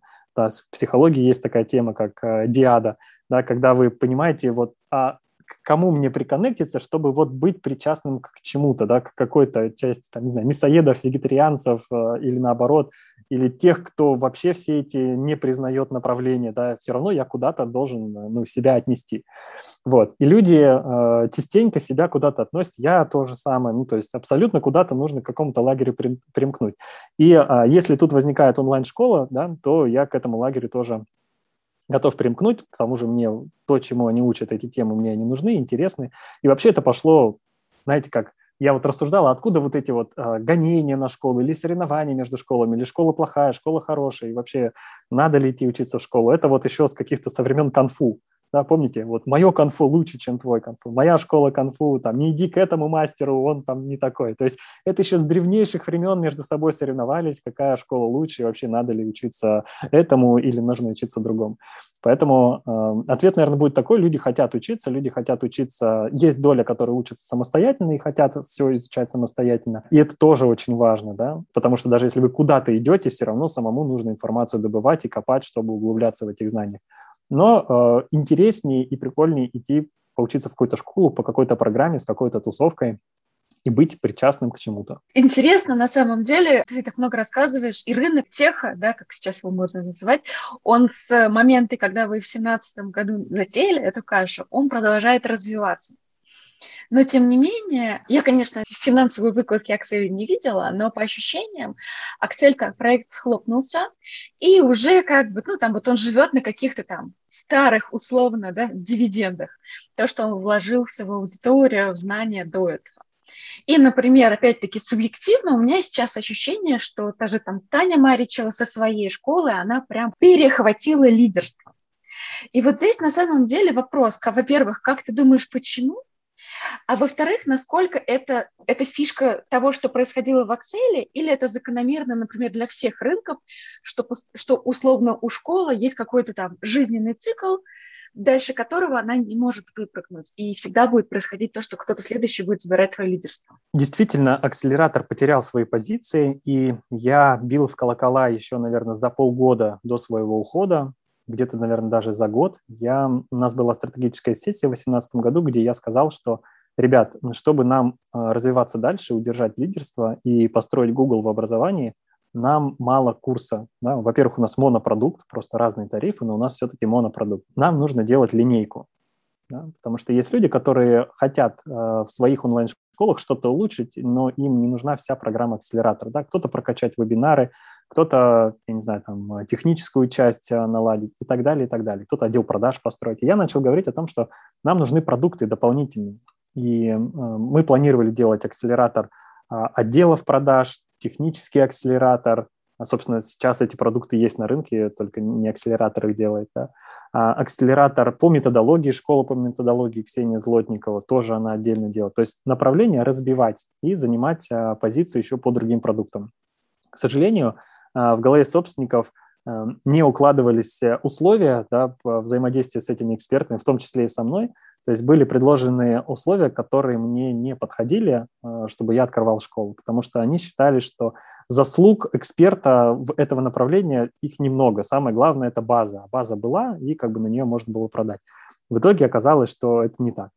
И не смогли договориться, и, собственно, эти направления не были запущены. Я, кстати, запускал свое направление, акселератор отдела продаж, прямо перед самым уходом, и э, ну, там на конференции были определенные заявки. Естественно, я потом всем клиентам э, позвонил и сказал, что мы отменяем этот продукт, потому что я не буду им заниматься. Вот, я им там проконсультировал их всех бесплатно за беспокойство, скажем так, вернули деньги и проконсультировал, но тем не менее. И второй момент, мы должны были делать IT-продукт, э, 100%, да, какой-то свой для того, чтобы закрепиться на рынке. И даже сейчас, э, просто если вы имеете какую-то э, школу, ну, назовем это инфобизнес, да, какой-то вот э, обучающий, только обучающий материал и не завязан ни на каком сервисе, вы находитесь в достаточно шатком положении. Я тогда говорил об этом в 2018 году, к этому отнеслись с прохладой, потом вроде как начали что-то делать, но без моего участия, где-то на стороне говорили, мы делаем, и как бы окей. Я подозреваю, что делалось это не очень, э, ну, как бы так, спешно, скажем так. И это была одной из причин э, моего ухода. То есть я понимал, что основатели, они знают только инфобизнес, и они знают только модель автовебинарных продаж. Ну, окей, там еще есть какие-то живые встречи, которые тоже дают продажи. Но вот дальше они не видят развития. Можно было делать ассоциацию какую-то, да, свою, типа акселератор, это вот, ну, не знаю, делает ассоциацию онлайн-школ. Туда подтянуть юристов, которые бы защищали всех резидентов от складчин, от пиратства. Ну почему нет? Да? Там пять э, юристов вполне себе можно было нанять, деньги на это были. А, и которые бы сделали, не знаю, там отдел юридический, который бы всех абсолютно защищал от пиратства, если ты находишься а, либо в ассоциации, либо ты прошел акселератор. Можно было сделать какой-то сервис, а, не знаю, даже не обязательно наподобие GetCourse, да, хотя я говорил, что нужно было сделать что-то простое, да, GetCourse сложный, можно было сделать что-то простое для запуска, и которое этот сервис бы либо там предоставлялся резидентам бесплатно, либо как-то там на льготных условиях в начале и так далее. Ну, нужно было закрепляться. А, либо какую-то частичку сервиса. Например, проблема была со звонилкой, да, то есть вот э, те CRM-система, в которой есть GitKurse, она могла использовать только а, одну компанию, которая бы предоставляла там звонки, и она сбоила постоянно. И вот, ну, по идее, ничего не стоило, ну, точнее, это бы стоило вложений денег, но можно было закрепиться хотя бы на вот маленьком а, кусочке, да, и сделать качественную телефонию. И, не знаю, или отправка смс, или телефонии, или да все что угодно, там, вебинарные комнаты свои. Вот что-то нужно было делать, какой-то сервис обязательно. а, платежную систему, возможно, да, и самое интересное, что когда я об этом говорил, примерно в это же время начала, начали делать ребята платежную систему, вне зависимости от акселератора, просто в стороне, я уже позже с ними познакомился и узнал, что мы примерно в одно время они стартанули, а я об этом думал. Как мне кажется, акселератор потопил еще это, то есть монопродукт, ну, не потопило, скажем так, а сильно забрало лидерство, да. Монопродукт, не закрепление ни в каких э, сферах, ни ассоциаций, ни дополнительных сервисов, ничего. И выезжать только на инфобизнесе, на монопродукте достаточно сложно. В определенный момент а, Таня Маричева обогнала акселератор. Я знаком с Таней, видел ее цифры, мы с ней общались, она консультировалась у меня. Ну, точнее как, она пришла ко мне, я говорю, у тебя все хорошо. В общем, подбодрил и дал рекомендации, кто может ей помочь с отделом продаж. И она действительно набрала а, скорость, обороты, она уже давно перегнала акселератор, у нее очень крутой продукт, я тоже его, ну, я его не проходил, но как бы я знаю Таню, насколько она круто может сделать, и там несколько уроков она мне показывала, как у нее все сделано оформлено, а с тех пор еще стало круче. Я считаю, что у нее неоправданно дешевый продукт, а, и на рынке он сейчас а, действительно самый крутой. У нее потрясающая работоспособность, офигенная энергетика, и я думаю, что это в том числе ну, определяет успешность проекта. Да? То есть там у ребят уже с энергией все стало поменьше, переехали на Бали, чуть расслабились а, и так далее, и так далее. Ну, плюс мой уход тоже каким-то образом повлиял. Вот. А Таня Маричева, она вот очень э, заряженная, она энергичная, и до сих пор, да, она прет, и, соответственно, весь продукт прет с ней, и весь проект растет. Мне кажется, что вот какие-то такие факторы. Но, опять же, э, разговаривая с Таней, я говорю, Тань, тебе нужен какой-то сервис, который тебя закрепит.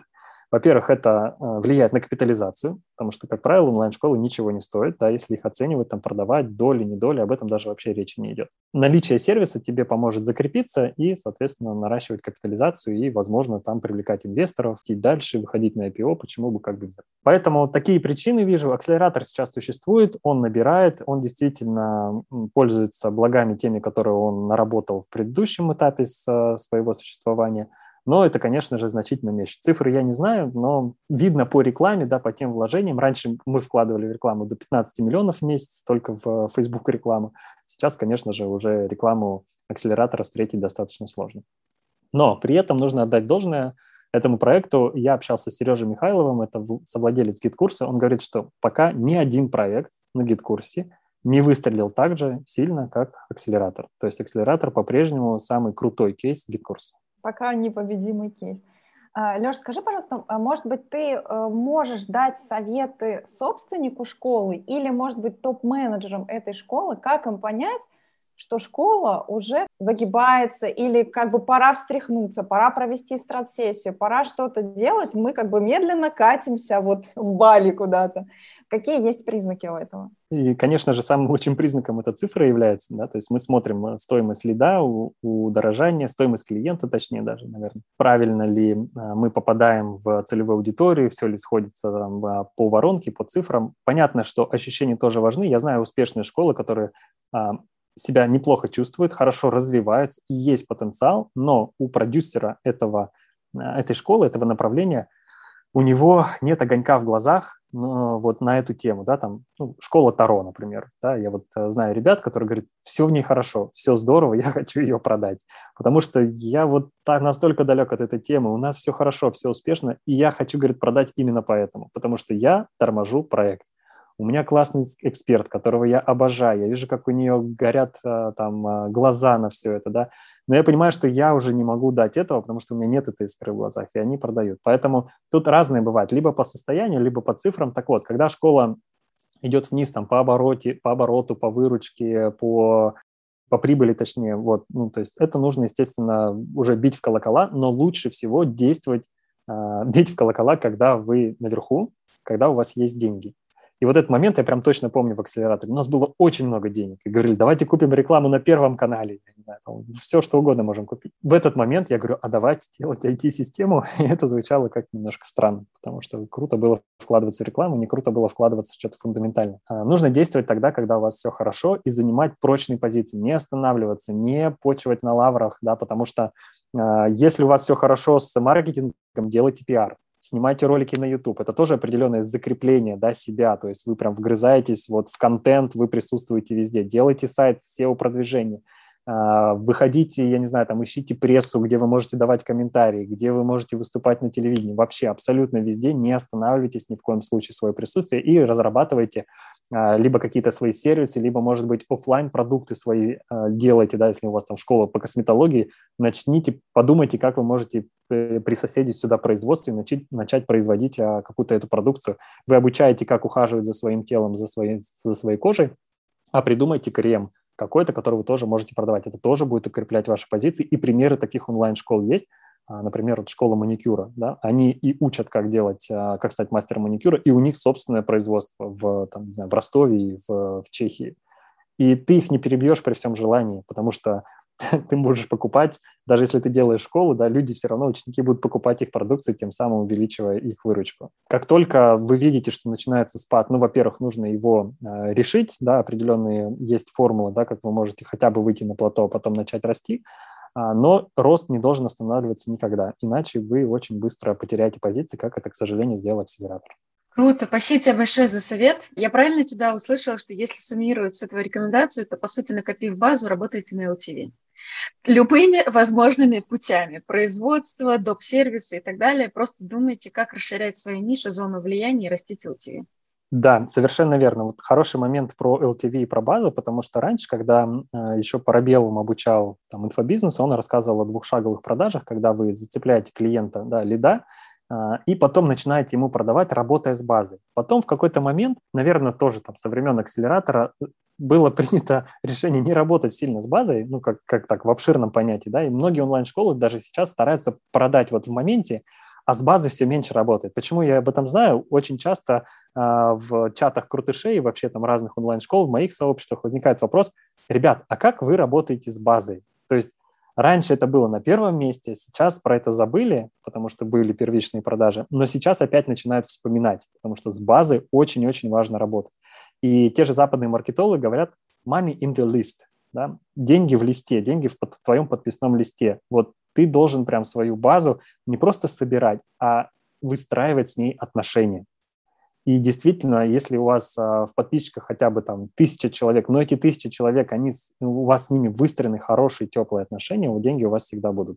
А если 100 тысяч человек, и вы пытаетесь там только продающие какие-то истории а, им а, продавать там со скидкой «давай-давай, купи-купи», то денег у вас даже может быть меньше. Выскажу свою гипотезу, как мне кажется, почему сейчас это происходит. Мне как раз будет интересно послушать твое мнение, согласен ли ты с таким видением или нет. Но вот у Акселя, например, у вас был очень большой чек. У вас был чек от 300 тысяч. И если посмотреть на топ э, онлайн-школ, которые сейчас есть вот по, по версии там, это, как, это тех рейтинга или как он там называется, то это вот те же там Geekbrains, нетологии и так далее, у них тоже на самом деле очень большой чек. То есть это тот случай, когда у тебя достаточно хорошая маржа между стоимостью привлечения пользователя и средним чеком. И ты реально можешь просто за счет вот этой вот э, маржи продолжать вкладывать деньги в продукт. А есть куча, вот, например, как мы, да, вот у меня другая проблема, у меня нет этой маржи. Поэтому у меня деньги действительно в листе, потому что я одного человека привела в школу, и мне нужно его пять раз обернуть, чтобы хоть какие-то деньги на развитие достать. И моя гипотеза, что сегодня ситуация меняется, и все начинают смотреть на свою базу, потому что а, рынок рекламы очень сильно перегрет. Тот же, например, Facebook, куда самый простой порог входа, да, не, нулевой, по сути, порог входа в э, аукционы Facebook, но он сейчас настолько стал дорогим, что не умея работать со своими LTV, ты реально, а, у тебя возникает вопрос, а сможешь ли ты то есть Ароми, по сути, стремится к нулю. Вот мое, такое, вот мое ощущение от рынка, которое происходит за последние там, полгода, 9 месяцев. Как ты вообще видишь, ты много общаешься с другими владельцами, насколько вообще ты подтверждаешь вот эту гипотезу или там мы заблуждаемся? Абсолютно верно. Реклама будет только дорожать, к этому нужно быть готовым. Э, приведу простой пример, что еще в 2013 году лид стоил 3 рубля.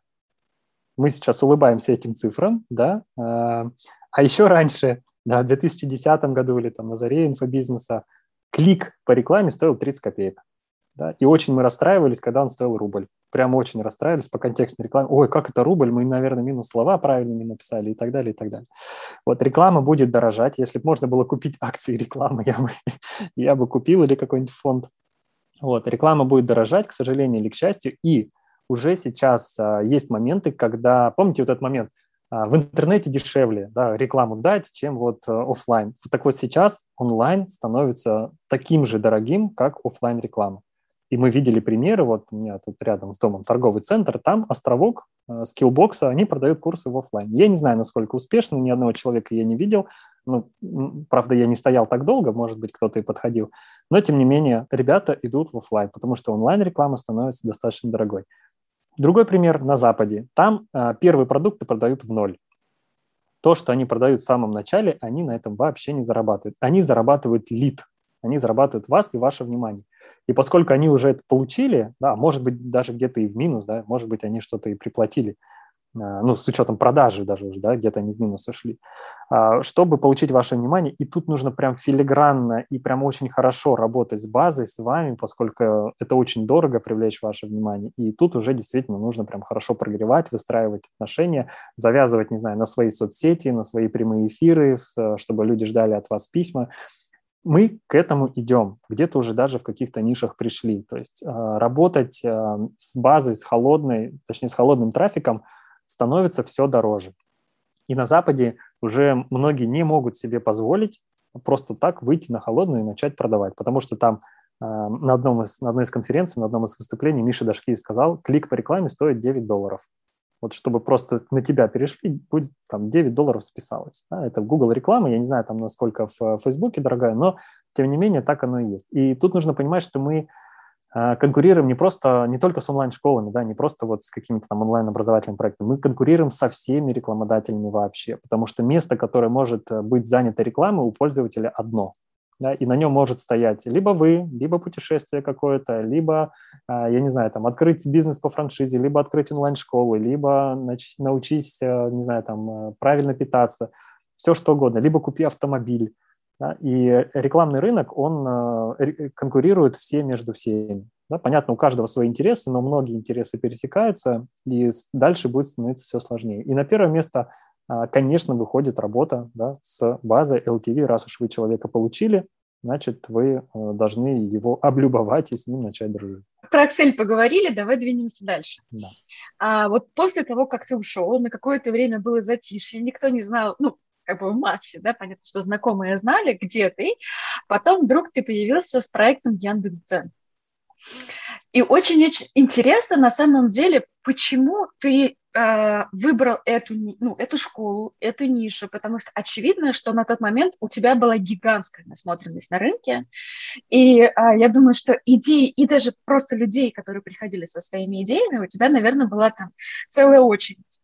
Почему из всего из этого ты выбрал вот эту нишу, э, как ты ее вообще оценивал, как бы на какие, по каким критериям там, ты смотрел на бизнес, на нишу, на команду, на людей. В общем, расскажи про эту часть. Действительно, я открыл Яндекс.Зен, но до этого я открыл мастер-группу, да, потом можно э, про это частично проговорить, э, каким образом у меня образовался проект, который я даже не хотел запускать. Э, вот, люди просто пришли и начали требовать от меня запустить этот проект. Но Яндекс.Зен действительно я долго думал, какой проект запускать, что делать или с кем коллаборироваться, и в какой-то момент ко мне пришел Никита Сычев и говорит, у меня есть школа по дзен, давай ее развивать. Я говорю, ну, чем заинтересуешь, да, ну, кроме денег, потому что это не особо интересно, с деньгами все в порядке и могу двинуться куда хочу. Он меня заинтересовал таким моментом, он даже, точнее, неосознанно его а, он проговаривал и не понимал преимущества, я дальше додумал сам.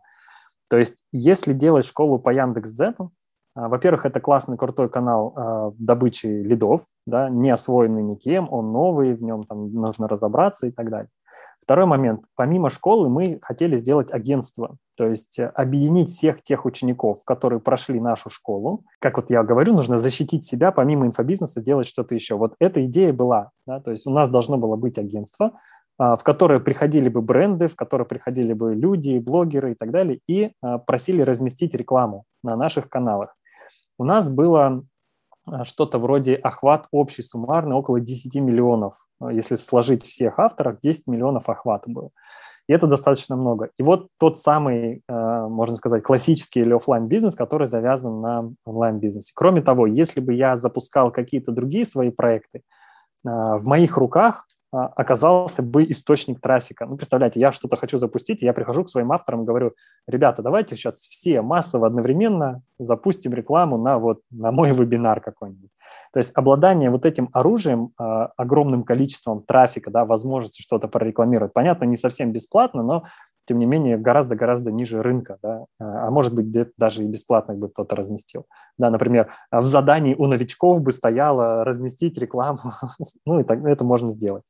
И обладание таким ресурсом, ну, как бы меня и заинтересовало, да, в нашей схеме Никита предложил, говорит, давай вот это делать. Я действительно согласился только потому, что а, вот такой ресурс может быть. Вот. Мы начали работать, столкнулись с сложностями именно вот в агентстве, потому что нужно было очень много брендам объяснять, что такое Яндекс.Дзен, почему в нем нужно рекламироваться. Они понимали, что есть Инстаграм-блогеры, но не понимали, почему э, нужно идти в Дзен. Ну, как бы, вот мы, нам приходилось объяснять, что это такое. То есть мы не встретили поток, да, какой-то интерес, нам приходилось объяснять. Вот когда в бизнесе вам нужно много э, объяснять вашей целевой аудитории, зачем им нужен их, ваш продукт, вот это не очень хороший признак. Да? Где-то вы можете пересидеть, перетерпеть, потому что еще времени пришло, и потом все хлынут к вам, но часто это заканчивается тем, что вы просто, ну, бизнес-модель не сходится. Да? У нас получилось примерно то же самое, то есть сначала мы поняли, что агентство а, никак не взлетает, мы прорекламировали хорошие бренды, там магазин Гулливер у нас был, у нас а, бренд Ковтеныши классно зашел, прям они были очень довольны, но этого было недостаточно. То есть какие-то деньги мы зарабатывали, в ноль работали по агентству, но это не было там многомиллионной историей. Потом мы решили агентство закрыть и посмотреть, как будет развиваться школа. Школа развивалась э, нормально, потом вышла на плато, примерно там 3 миллиона в месяц мы выручали, и понимаем, что я понял, что там 10 миллионов, 20 миллионов мы здесь не сделаем. По простой причине, что слишком узкая тема, этот курс может быть только в составе какого-нибудь большого курса, например, э, не знаю, там SMM-менеджер, да, где он изучает, не знаю, Facebook, ВКонтакте, Яндекс.Зен, Инстаграм, и вот он, соответственно, становится а, таким специалистом. Вот. А монопродукт э, быть э, ну, вряд ли будет успешным. И еще такой момент, что Яндекс.Зен, у него постоянно меняются алгоритмы. Там очень много сложных правил, которых нужно соблюсти. Точнее, они не сложные, но их очень много. И я в какой-то момент понял, что я все-таки не буду оставлять школу, потому что мы завязаны на другом бизнесе. То есть вот правила игры в каком-то бизнесе меняются, и у нас все ломается, да? И э, это неправильно. Потому что все, что угодно может случиться завтра с этим бизнесом, с этим направлением. Они могут сказать, все, Яндекс.Зен нам больше не приносит денег, и, соответственно, до свидания. Да, мы неустойчивы. И в какой-то момент, несмотря на то, что у нас была выручка, все было в порядке, мы решили закрыть направление. Как вообще это решение принималось? Потому что ведь, мне кажется, знаешь, легко закрывать бизнес, который приносит убытки. Там, легко продавать, когда у тебя не горят глаза или ты выгорел. Но когда у тебя есть, э, что называется, чемодан без ручки, он вроде как что-то тебе приносит, да, он тебе наверняка уже был к тому моменту как-то дорог, потому что ты вложил в него время, силы, энергию, там, генерил идеи, там, уже какую-то себе точку Б нарисовал. И тут ты принимаешь решение работающий бизнес закрыть. Вот расскажи вообще вот про это принятие решений. Это очень сложное было решение. Естественно, мы не закрыли его в один момент, а мы начали его закрывать а, в мае, наверное, а закрыли только в ноябре. Потому что, а может, еще месяц, а давай еще, а вот тут попробуем, а вот это потестируем. А вот сейчас бизнес-сезон начнется с осени, прям все должно полететь. И действительно там полетело, но не настолько, насколько мы ожидали. И действительно очень сложно было. То есть мы каждый месяц закрывали бизнес, и закрыли мы его только в ноябре. А, сделали распродажу под Черную пятницу. Тоже определенный нужны, а, нужен опыт для закрытия бизнеса, потому что можно наломать дров, да, как-то, не знаю, сказать, что проект закрывается, и тогда к тебе никто не придет, да, но при этом нужно как-то так сказать. Ну, в общем, классная была история, вот, и при этом выполнить обязательства, да, то есть все должно еще работать, сотрудники не должны разбежаться еще в течение там трех месяцев а, оказывать услугу, при этом, что набора нового не будет, и новых денег не будет, то есть это все нужно было, естественно, рассчитать. Вот, а, закрывать было жалко, ну, вот полгода закрывали, хотя могли закрыть за один месяц, поэтому, когда бизнес убыточный, там как можно быстрее режешь косты, все, чтобы еще где-то что-то там не продлевать аренду или там, а, не знаю, там сервера какие-то, а здесь наоборот, оттягиваешь. Вот. Хотя можно было это, конечно, сделать раньше. Возвращаясь назад, стоило в мае прям все, и голову в какую-то другую да, сферу пустить. Или вот как раз э, эта проба и так, и так, она наоборот с тебя сняла чувство вины, что ну я попробовал все, и теперь как бы вот отстаньте все от меня, я пробовал, я пытался, и я не неудачник, ну, не знаю, есть ли у тебя такие мысли, ты, может, я тоже свои на тебя транслирую. Я все попробовал и могу дальше смело двигаться. Как у тебя вот это Конечно, я, как все люди, люблю перекладывать ответственность на кого-то другого. Это же психология. Срабатывает защитный механизм, то есть это не я виноват, это дзен, и все такое. Вот. Нет, на самом деле, конечно, хотелось проверить гипотезы, потому что очень часто я встречаю такие моменты, когда в школе что-то подкрутишь, и, казалось бы, убыточная или нулевая э, компания, которая работает в ноль, она становится вдруг прибыльной. А, ты вместо автовебинара запустил марафон, например, да, и раз у тебя начал, ну, стоимость лида совсем другая, и, и количество денег, которое ты выручаешь больше, и ты, соответственно, вкладывать можешь больше. Я таких историй очень много видел. И действительно хотелось попробовать, но не прям вот, наверное, все-все и вложить душу в это, потому что, еще раз, ко мне пришла мысль, что а, нельзя быть задействованным на каком-то бизнесе. То есть мы попробовали, переделали вебинары, я делал разные версии вебинаров, мы вводили там другие тарифы, но уже с началом бизнес-сезона я понял, что вот выстрела такого вверх не будет, да, а, потому что мы перезаписывали вебинары, новые тарифы добавили, аудитории расширили, попробовали рекламу в других а, источниках и планомерно начали готовиться к закрытию, да, придумывать, продумывать все шаги действия. Сейчас по итогам вот этого проекта вообще, я так понимаю, если я правильно поняла, ты выступил продюсером там. Да. А как вообще к этой роли ты себя примерил? И есть ли вообще мысли по поводу того, чтобы продюсировать какой-то новый проект, новую тематику? Потому что уверена, что к тебе приходят регулярно с идеями. Как ты смотришь вообще вот на такую свою роль в дальнейшем?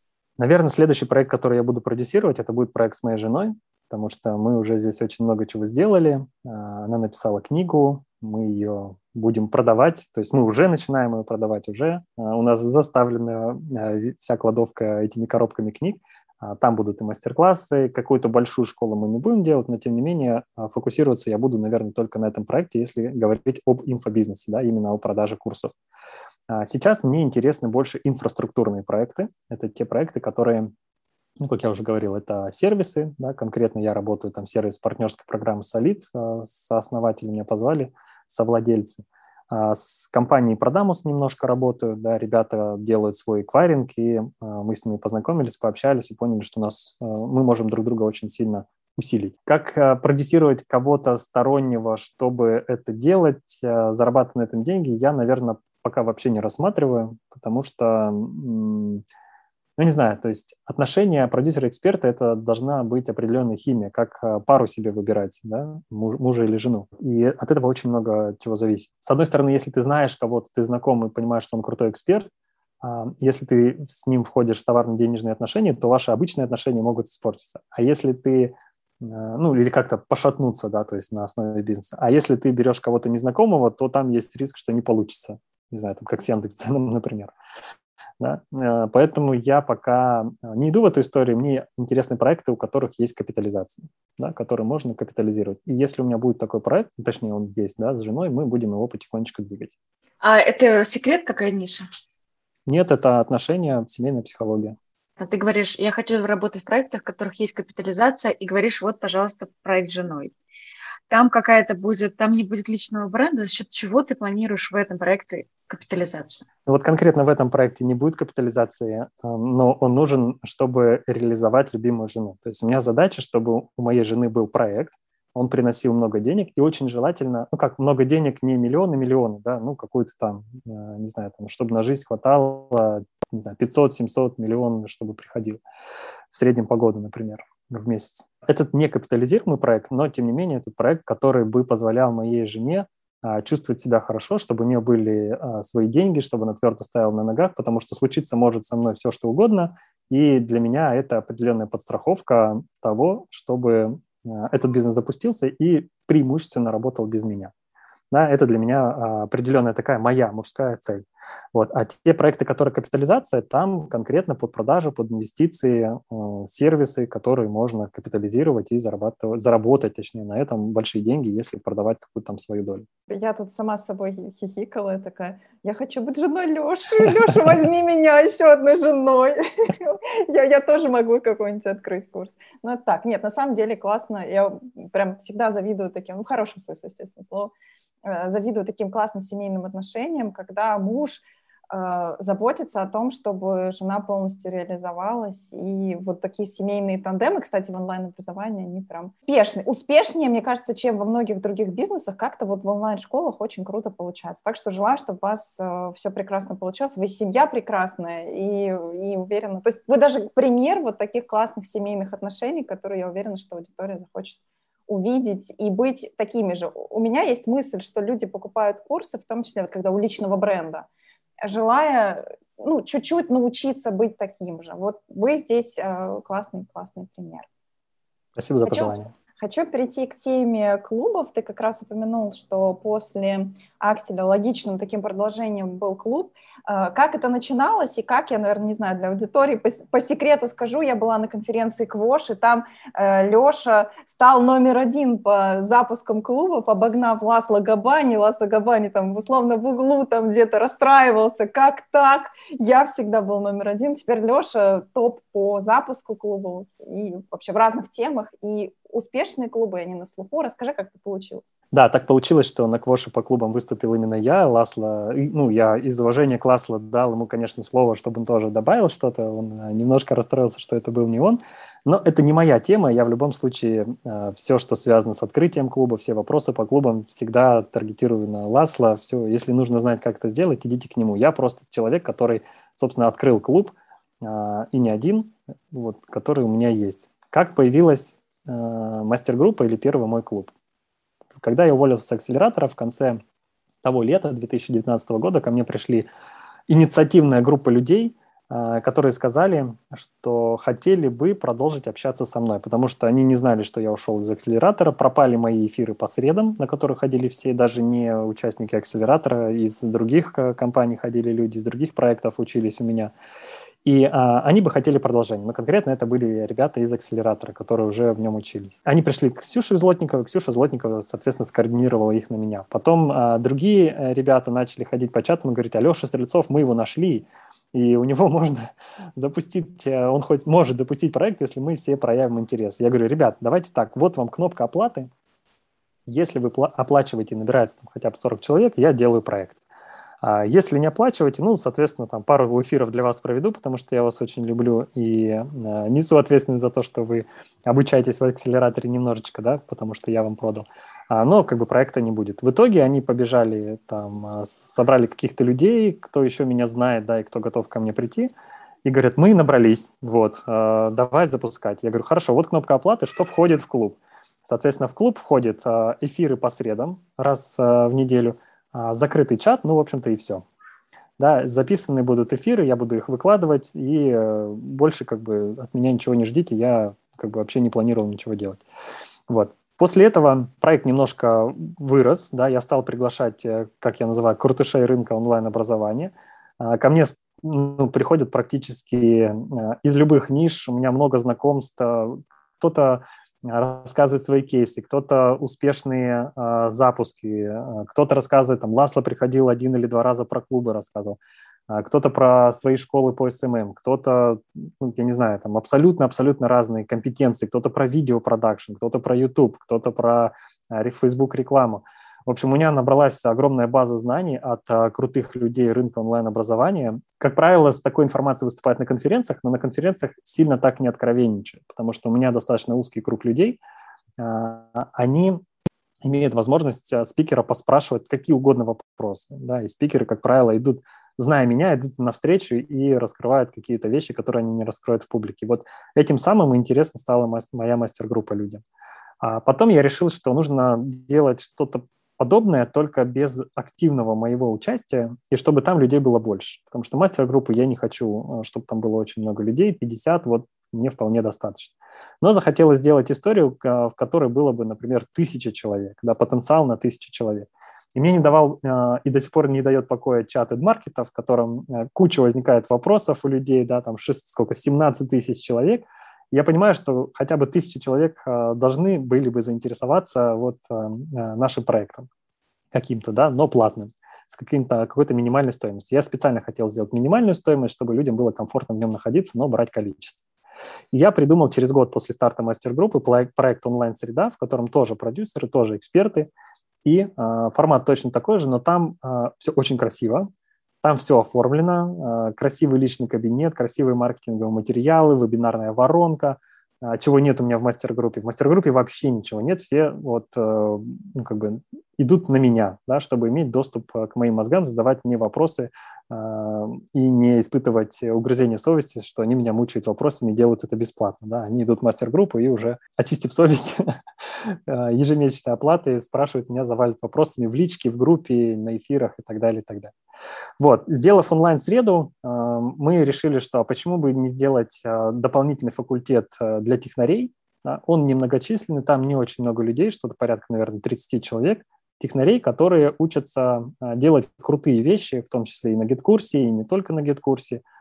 Туда отправляют собственники онлайн-школ своих технарей, чтобы они чему-то подучились, каким-то процессам, потому что там есть Денис, номер два по GetCourse у, напомню еще раз, да, который может им что-то рассказать. Да, он там выступает в эфирах, отвечает на вопросы и так далее, и так далее.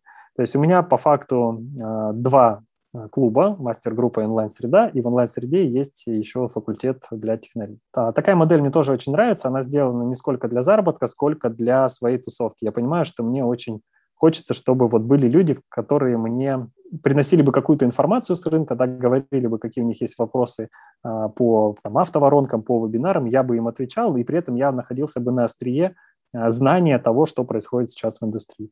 Проект онлайн-среда, он сейчас не растет, там порядка 100 человек, но просто потому, что мы с партнером им не занимаемся. А, у нас есть свои там другие проекты, и все никак фокуса не хватает. Поэтому а, он есть, он существует, он себя нормально чувствует, но пока до тысячи он не дорос. Каково это делать много-много проектов, но по факту не для денег?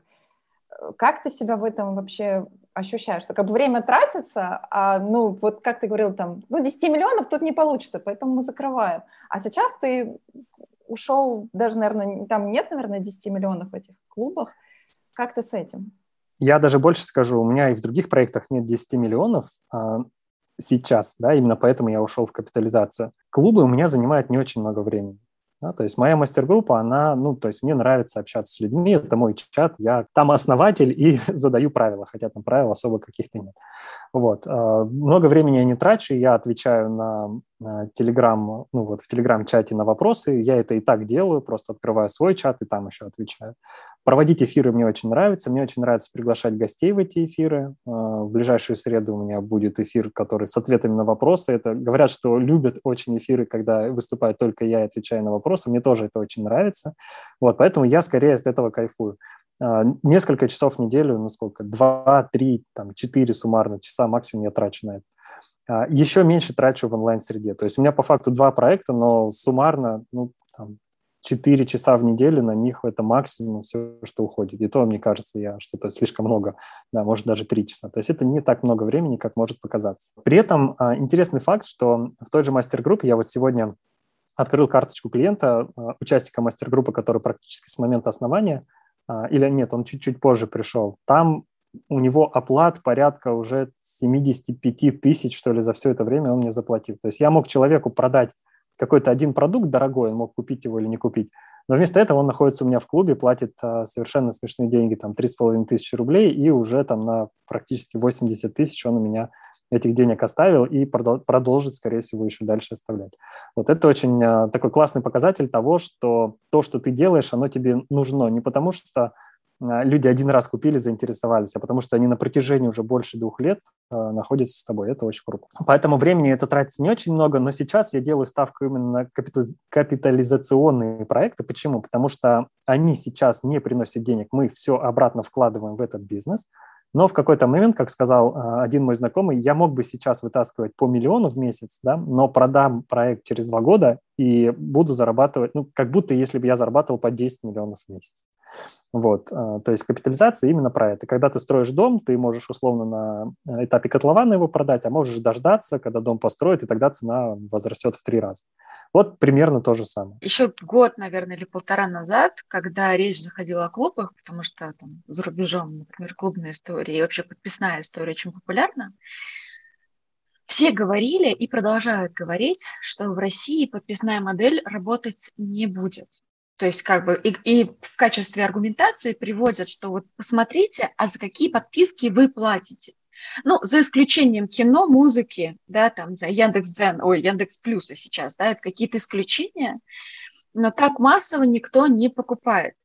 А скажи, пожалуйста, вот твоя история там с клубом, с мастер-майндом, это просто твоя персональная уникальная фишка, поэтому люди у тебя покупают? Или все-таки рынок меняется, и в скором времени там подписные модели, клубные модели будут э, существовать на рынке и будут работать? Да, я отвечу да, потому что и э, моя персональная история, то есть люди завязаны на мне и платят, потому что меня знают. Даже бывает момент, когда у них что-то там, не знаю, карта, срок карты истек или еще что-то, они прибегают там через два месяца и говорят, а я, оказывается, не в клубе. А, то есть они даже часто не, не участвуют в нем, не проверяют, выпали из него случайно, да, об этом забыли, не узнали, пропустили сообщение и прибегают, говорят, я вот быстро, срочно, вот как оплатить, как мне продлить. Поэтому это моя персональная история. Но при этом, мне кажется, рынок меняется. Конечно, чеки могут быть совершенно разные. И здесь, если брать клубную модель, то э, как в онлайн-школах просто продавать курсы – это не очень устойчивая модель, да, хотя вы можете зарабатывать там, десятки миллионов в месяц пока. Так и в клубах просто давать контент э, и какую-то тусовку тоже не совсем э, устойчивая модель. Объясню. Самые классные клубы, даже если брать клуб там Лас Лагабани, это те, которые завязаны на каком-то сервисе. В его случае это сервис фотокниги. То есть фотографы приходят, они платят э, аренду, Э, в смысле аренду помесячно, да, рекуррент э, в клуб, там что-то вроде 2000, но при этом они помимо вот этой тусовки, помимо уроков, помимо обучения, у них есть доступ к сервису по созданию фотокниги. И э, этого доступа нет для тех, кто не в клубе. Вот такая модель самая крутая, самая устойчивая. То есть ты за эти деньги получаешь какой-то инструмент, который позволяет тебе зарабатывать еще больше денег. Вот такие клубы самые классные, крутые. Пример клуба Миши Христосенко, когда он обучает SMM-менеджеров – и при этом дает инструмент, э, сервис для вот ВКонтакте что-то там лайкать или постить, или какие-то оповещения. То есть SMM-менеджеры получают в работу инструмент, который не могут приобрести где-то еще, э, чтобы э, им пользоваться, нужно находиться в клубе. Вот. И тут такой момент. Либо они платят за сервис – либо они платят за доступ в клубе. Ну, то есть по факту не, непонятно. Но если бы это был сервис, это был бы чек дороговат для, для сервиса. А вот клуб плюс сервис вполне себе можно поставить 2-3 тысячи, даже 5 тысяч рублей.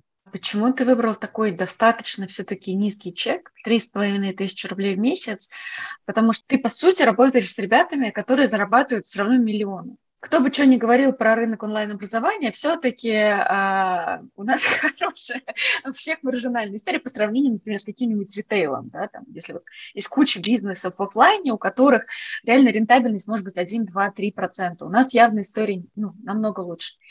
То есть ты помогаешь, на самом деле, ребятам зарабатывать деньги, и берешь очень маленький чек. Потому что вот до твоего клуба я там состояла в другом клубе, и там был чек просто в разы больше. Там типа в 5, в 7 раз больше, чем у тебя.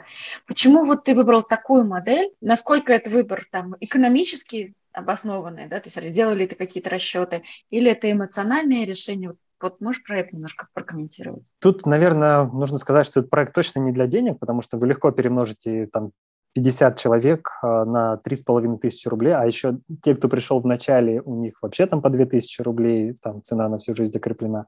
Вот. То есть этот проект не для денег, он скорее для того, чтобы те люди, которые меня знают, те, которые ко мне хорошо относятся, держать поближе к себе, да, в контакте с ними быть. И у меня нет задачи заработать на этом проекте. У меня задача, чтобы был, а, ну, можно это отнести к разряду хобби, но по счастливому стечению обстоятельств это хобби приносит деньги. Вот, я бы, наверное, это даже как-то так отнес. То есть общение с людьми, я думаю, вы по этому, по этому интервью тоже понимаете, да, или потому что я полтора года вел без перерывов онлайн-среды по три часа практически. Я люблю общаться. А это скорее всего, проект э, для меня как, ну, наверное, даже чуть больше, чем для участников. Да, потому что там много общения с крутышами рынка, много общения с участниками, и ну, как бы поставив, я понимаю, что если поставить цену, там, не знаю, 10 тысяч рублей, там, 20 тысяч рублей, кто-то начнет задуматься, так, а вот надо ли мне в этом месяце присутствовать в этом проекте?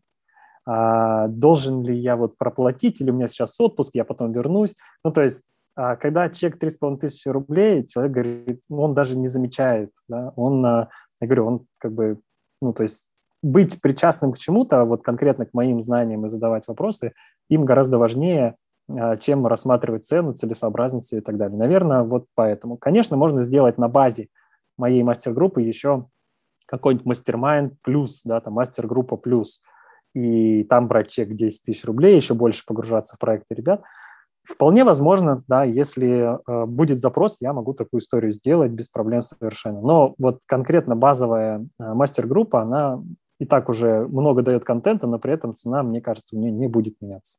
Здорово. И здорово, что это хобби, которое приносит деньги. На самом деле, мне кажется, это звучит как все-таки мечта. Да. Когда ты делаешь то, что в кайф, и еще на этом, пусть там не, не, не миллионы миллионов, но зарабатываешь вполне себе достаточно, чтобы жить комфортную жизнь и при этом все делать в удовольствие. Хотелось бы поговорить с тобой про рынок э, онлайн-образования в целом. Мы сегодня так или иначе затрагивали много вопросов. И а, мне на самом деле интересно послушать тебя, именно потому что у тебя большая насмотренность и благодаря Excel, и благодаря твоей мастер-группе. И, соответственно, и, как мы сегодня тоже еще раз утвердились, к тебе много обращаются в личные сообщения, ты много выступаешь на конференциях. Сейчас на самом деле вопросы такие. Ощущение, что в 2017 году, когда начался бум, у рынка был очень низкий порог входа. Сейчас это уже не так. Это я сейчас тебе накидываю свои ощущения, да, мне очень интересно, чтобы ты их там развеял или нет.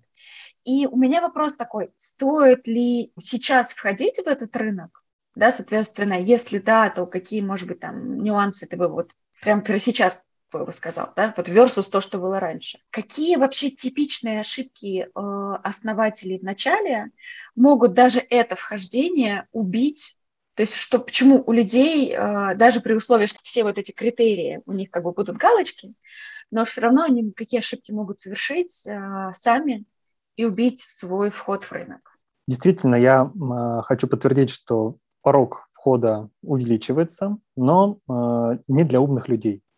Да? Сейчас объясню. То есть теперь все чаще нужно работать либо дорого, либо головой.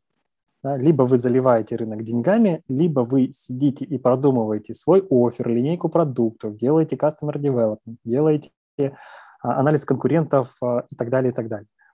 Этого же большинство не делает, а раньше тем более не делали. Раньше как выглядел инфобизнес? Это длиннющая продающая страница, на которой вы продаете диски, и все это счастье вы рекламируете в Яндекс.Директе или в Google AdWords. Это был инфобизнес. Золотые времена. Клик по 3 рубля. Да, максимум там по рублю, может быть.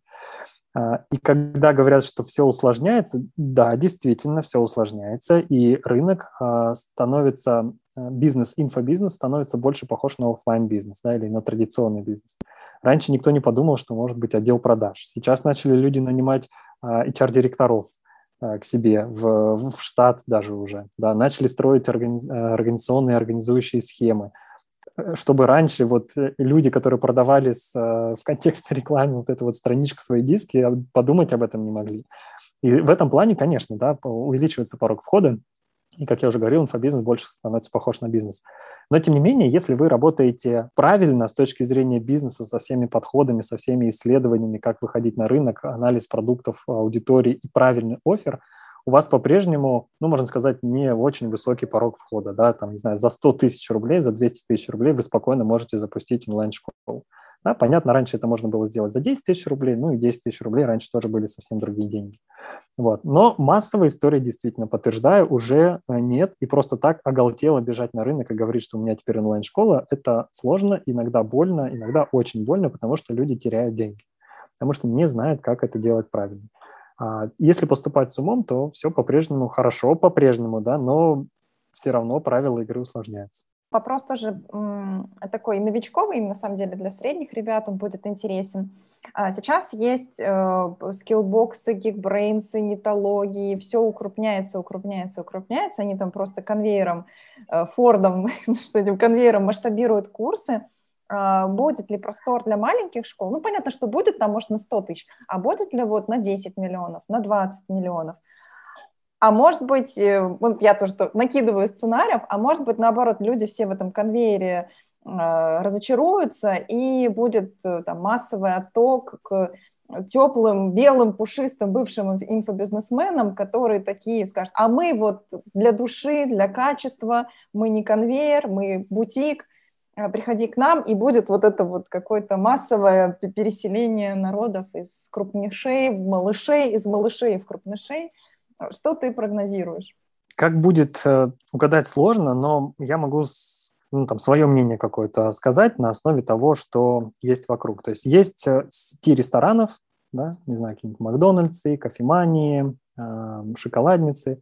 Есть кафе у тети Глаши. Вот. Кафе у тети Глаши существует, что-то зарабатывает, иначе бы он не существовал, и все с ним нормально. Может, тетя Глаша откроет еще какой-нибудь на соседней улице свой, э, свою кафешку, потому что, я не знаю, там, там люди, э, переходить им через дорогу сложнее, и они бы покушали там. Вот, то есть существовать будут более-менее, э, более того, точнее, в онлайн-образовании я считаю, что не может быть такой четкой консолидации, да, потому что все рынки консолидируются, не знаю, появились банки, банков стало меньше, консолидировались, и есть там крупные игроки. Появились а, страховые компании, не знаю, все то же самое, туроператоры, все то же самое. Да, то есть сначала много мелких игроков, потом, соответственно, все схлопывается. Вот в онлайн-образовании, я думаю, что такое вряд ли произойдет, и всегда будет очень много мелких игроков, и, по идее, денег должно хватить всем. Да? Понятно, что э, не десятки, может быть, миллионов, но там условно возьмем, да, по миллиону в месяц основатель ну, на миллион в месяц будет продавать, я не знаю, там по 500, по 300 тысяч точно будет получать. Ну, наверное, не знаю, да, там с а, какому времени это придем. Если человек занимается своим любимым делом, действительно у него классный, крутой продукт, а, и он ну, как бы не, не сдает свои позиции, да, то есть он продолжает делать то, что делает.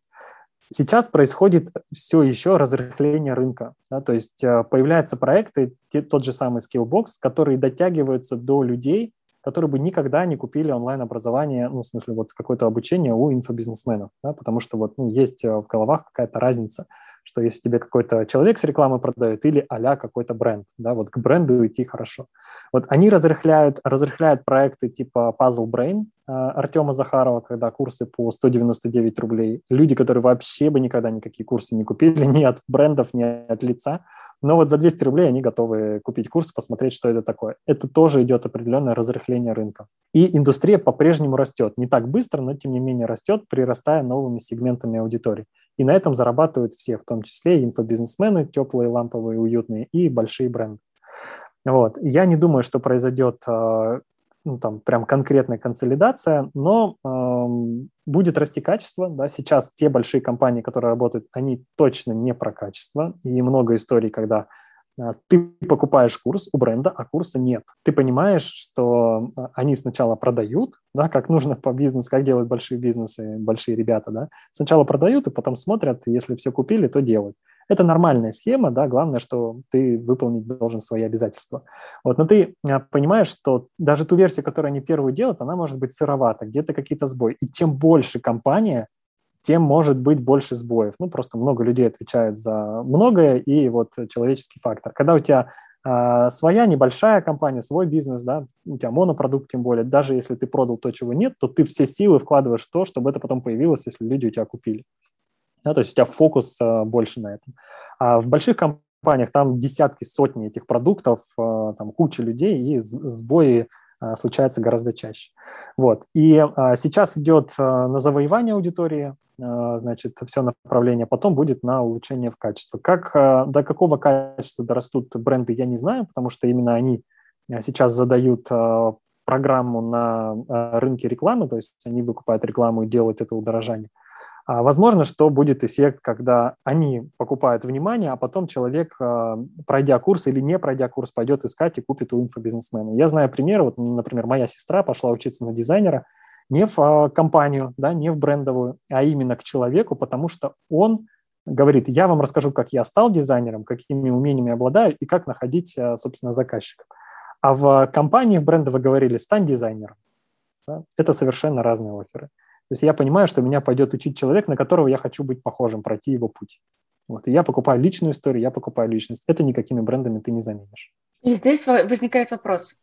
с одной стороны, когда ты делаешь школу с конкретным человеком, как ты сам сказал сегодня, а, что это помогает этой школе расти на старте. С другой стороны, если есть школа, у которой нет зависимости от личного бренда, эта школа хоть как-то капитализируема. И ее, по идее, можно попробовать продавать инвесторам. А вообще, насколько, вот если там, не знаю, пять лет назад про инвестиции в рынок онлайн-образования было говорить э, смешно, потому что никто, никто не был готов, э, и, соответственно, инвесторы даже, даже как бы так лупу доставали, говорили, что там у вас, ну, как бы подрастите, поговорим. Сейчас, там, за последние несколько лет уже прошло много громкой, громких сделок, как и в рынке профессий, да, где, очевидно, большой чек, так и уже вот в рынке хобби, досугов и так далее, которые говорят о том, что к рынку стали смотреть, присматриваться. Что ты вообще думаешь про инвестиции? Я слышала, сегодня ты уже говорила о том, что в онлайн-школах нет капитализации, но, возможно, ты имел в виду личный бренд, или ты считаешь, что онлайн-бизнес – это не рынок для инвестиций? Про капитализацию. А, продажа бизнесов, инвестиции в них, они тоже бывают разные, потому что а, одно дело, когда в тебя инвестируют, не знаю, там, а, в оборотный капитал, другое дело, когда в долю кто-то входит, третье дело, когда ты находишь какой-то фонд, четвертое – стратега и так далее. То есть инвесторов бывает огромное разное количество. Бывают и частные инвесторы, и сделки тоже совершаются, когда ты продаешь долю в бизнесе и, или там полностью выходишь из бизнеса и продаешь, и этой школой, например, занимается кто-то другой. Такие э, сделки есть, они уже проходят, и это очень классно, потому что ты понимаешь, что рынок переходит в определенную стадию, да, стадию развития своей, когда происходят сделки э, по покупке и продаже. А, про капитализацию, а, если говорить про лицо или про бренд, да, действительно, когда а, человек хочет купить твой проект или рассматривает, ему важно, чтобы не было завязано на личность. Да, приведу пример. Мой знакомый, назовем его просто Артем, потому что очень известный человек, вот, он вел вебинары и продавал сервис свой, карманный психолог. Вот, то есть человек смотрел вебинар и покупал не инфопродукт, а именно сервис. То есть он регистрировался, проходил, там отвечал на какие-то вопросы, и ему, соответственно, а, сервис помогал справляться с какими-то там сложными задачами своими а, психологическими. И когда речь зашла о продаже этого бизнеса, понятно, что он не может существовать без вебинара этого владельца. Да? То есть она полностью, полностью вебинар был завязан на истории этого человека, да, на то, как он, какой путь прошел, каких людей собрал, как это приложение создал. Но, тем не менее, а, инвестор стратегический, он там в портфеле, ему нужен был подобный проект, он его купил. Я уж не помню, как они разобрались с тем, что именно он был, может быть, даже а, просто убрали его из вебинара или, может быть, заменили каким-то ведущим, который не завязан на истории. Но, тем не менее, проект был продан а, достаточно успешно, там за сколько-то, несколько десятков миллионов рублей. Вот. Но это такая отдельная история. была история, когда полностью завязана на личности школа, и основатель не знал, что с этим делать, он полностью хотел выйти из проекта, он взял так называемого воспитанника себе, да, то есть он говорил, теперь вместо меня Паша, вот мы с ним провели эфир, вот он ведет эфиры один, вот я ему помогаю, вот я ему уже не, не помогаю, вот Паша рулит сам. И просто имеет то, то ли он долю продал, то ли просто постоянно имеет а, дивиденды с этого, но всем рулит Паша, успешная передача бренда была, и все в порядке, бизнес существует, никто не отвалился. Вот. В Axel было что-то смешанное, то есть был и Axel, как бренд мы развивали, да, а, но при этом а, были и основатели, которые очень хотели а, быть в рекламе, везде выступать, и это была, с одной стороны, сильная история, с другой стороны, это ослабляло бренд, потому что я предлагал им уходить от этой рекламы, да, самих себя, чтобы уже рекламировать бренд, школу, чтобы вот все росло. Но э, стратегия была выбрана другая. То есть, да, на старте лицо продает лучше, но устойчивость бизнеса именно с брендом. Значит, какие инвестиции а, сейчас а, проходят в школах и какие приветствуют инвесторы а, и какие предлагают школы? Значит, иногда школы предлагают, совершают ошибку, думают, что инвестиции – это для того, чтобы спасти бизнес.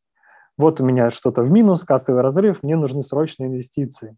Вот а, такие инвестиции провальны. Даже если можно найти, то это среди трех F. Да? Friends, Family и Fools. Да? Вот. А, это не очень хорошие инвестиции. Хорошие инвестиции – это в оборотный капитал. Когда ты понимаешь, что я трачу на рекламу миллион да, и выручаю 3, но если я потрачу 15 или 20 миллионов, то мы получим гораздо больше денег. Это инвестиции в оборотку. Да? А вот в товарном, например, бизнесе там оборотка в закупку товара идет, ну, в нашем бизнесе это скорее про рекламу. Но для этого, для того, чтобы в тебя проинвестировали, нужна э, сквозная аналитика, полностью все цифры прописаны. Когда ты точно понимаешь, что если ты не миллион вложил, а два, ты получаешь ровно такой же по мультипликатору такую же выручку. Да? И в этом случае инвестор говорит, а давай теперь вложим 10, например. Вот такие инвестиции тоже есть, и они тоже проходят, но со школами, у которых полностью настроена сквозная аналитика. А чаще всего проекты просто продаются. Да, говорит, я устал, я не хочу этим заниматься, смотри, здесь все хорошо, я продюсер, но у меня есть другие проекты, давай ты теперь вместо меня и как бы э, будешь заниматься э, этой школой. Если они совпадают по интересам и действительно все хорошо, то такие сделки тоже происходят сейчас. Когда речь заходит о капитализации, когда я говорю про капитализацию э, проектов, да, там сервисов каких-то, я говорю уже про э, вещи серьезные, когда есть стратегический инвестор, когда есть фонды. Вот мне сейчас именно такие проекты интересны. Вот со школами я не знаю таких историй. Может быть, лайк-центр только к этому можно отнести, да, когда туда заходят уже большие э, дяди с, э, с галстуками и с портфелями.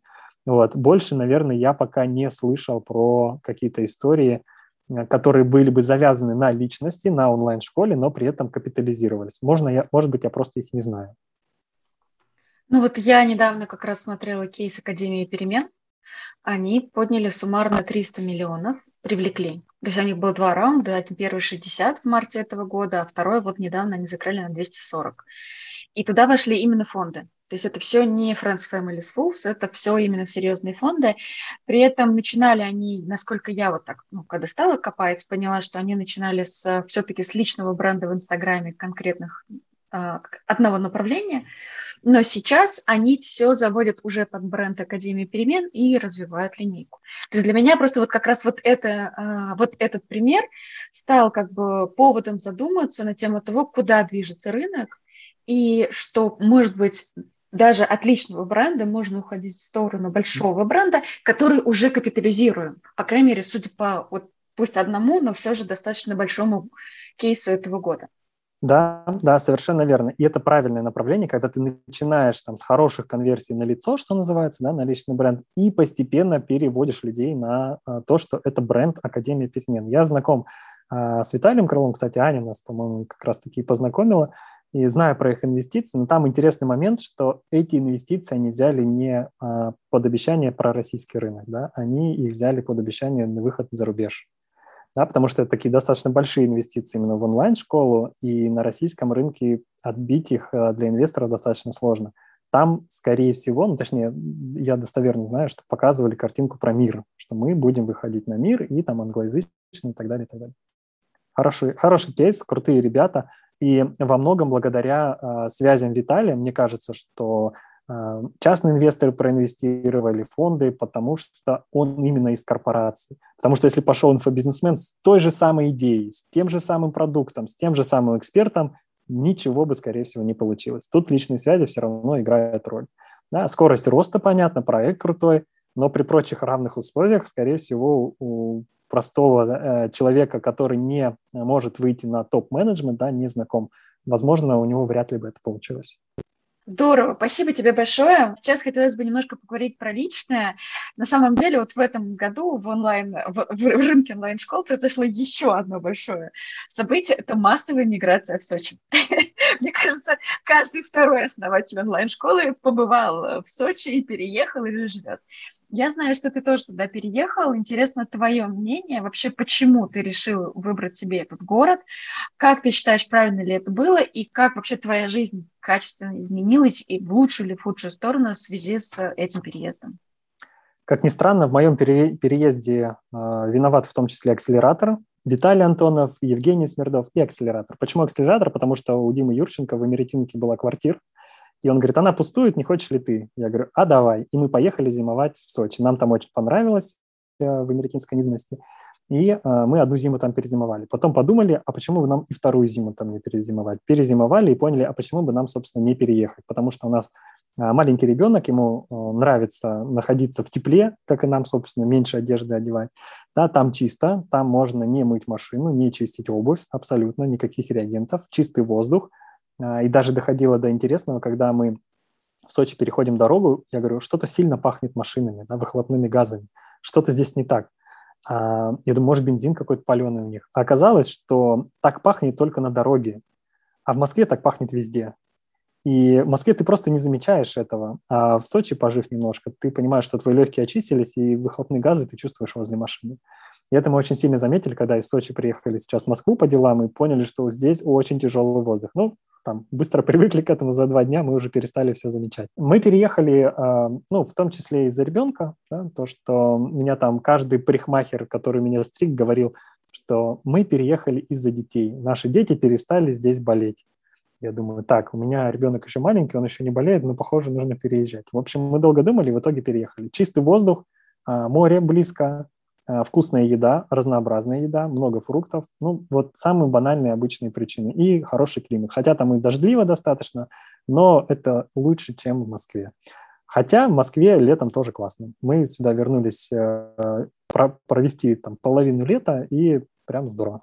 А как то, что очень много ребят из онлайн-бизнеса переехало в Сочи именно там, ну вот за последние, ну, начиная на самом деле с ковида, вот я бы так сказала, да, с начала 2020-го произошла такой массовый переезд. Как это вообще сказалось на нетворкинге? Стало ли его больше, меньше? Я так понимаю, что это еще повлияло на какие-то появление каких-то закрытых сообществ, например, в рамках Сочи. Да, совершенно верно. Можно выйти в магазин, пойти за хлебушком и встретить какого-нибудь, не знаю, Колю Волосенкова, который э, владелец Universus, да, выгуливает собачку, и с ним поболтать. Или там Вадим Щербанева, самая крупная школа по мастерам маникюра. А, это очень классно. Сочи все-таки не такой большой город, как Москва, и мы частенько там встречаем людей, знакомых. А, кто-то гости приезжает, кто-то а, переехал и живет. А, просто Сочи оказался такой точкой притяжения, где тепло, где море, где а, туда лететь недалеко. И опять же, когда началась история с а, карантинными ограничениями, естественно, удаленщики, в первую очередь инфопредприниматели, полетели в Сочи, да, попробовать пожить там. Кому-то понравилось, кто-то остался. И э, встал вопрос, а может быть нам где-то встречаться по пятницам, субботам, воскресеньям, понедельникам. Я знаю, покерный клуб по, по четвергам, мастер по субботам, мастер тоже по четвергам, там кто-то встречается по средам. То есть очень много разных тусовок. Блогеры переехали туда. Кто-то на Красной Поляне, да, облюбовал там, кто-то в Центральном Сочи, кто-то в Америтинке живет, не хочет оттуда уезжать.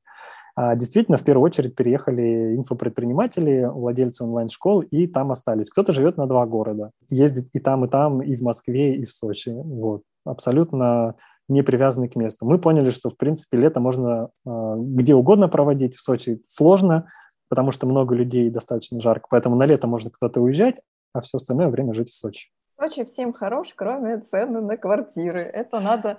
Так это такой ценз для, для инфобизнесменов. Если ты уже зарабатываешь, то приезжай. Если еще нет, то копи. Поэтому я не очень люблю рекламировать жизнь в Сочи. Не езжайте в Сочи ни в коем случае. Там все плохо, никакого сервиса, банкоматов нет. Магазины закрываются в 7, пусть в 6 вечера все плохо, ужасно, ни в коем случае не приезжайте, не занимайте квартиры, а то цены растут действительно. А, спасибо большое. Мы сейчас переходим к Блицу. Вот такие короткие вопросы и ждем короткий ответ, но если захочется что-то подлиннее рассказать, то смело можешь это делать. Итак, первый вопрос. А, какую книгу и, может быть, какой курс ты можешь порекомендовать тем, кто нас слушает? Из последнего, что произвело на тебя впечатление? Даже думать не буду. Это книжка моей жены «Семь диалогов о семье» Анна Липатова. Все ищем в поиске, покупаем книгу, потому что мне нужно вот освобождать кладовку. На самом деле нет, действительно классная, крутая книга. Вы же понимаете, что жена э, маркетолога, да, или там продюсера, такого как я, написать не могла плохую книгу. Она написала классную, крутую книжку, поэтому всем рекомендую прочитать, потому что семейные отношения важны для всех. Э, маркетинг маркетингом, я э, иногда от него немножко устаю, поэтому тему отношений я изучаю, и в первую очередь от моей жены. И не лишним будет вам изучить тоже.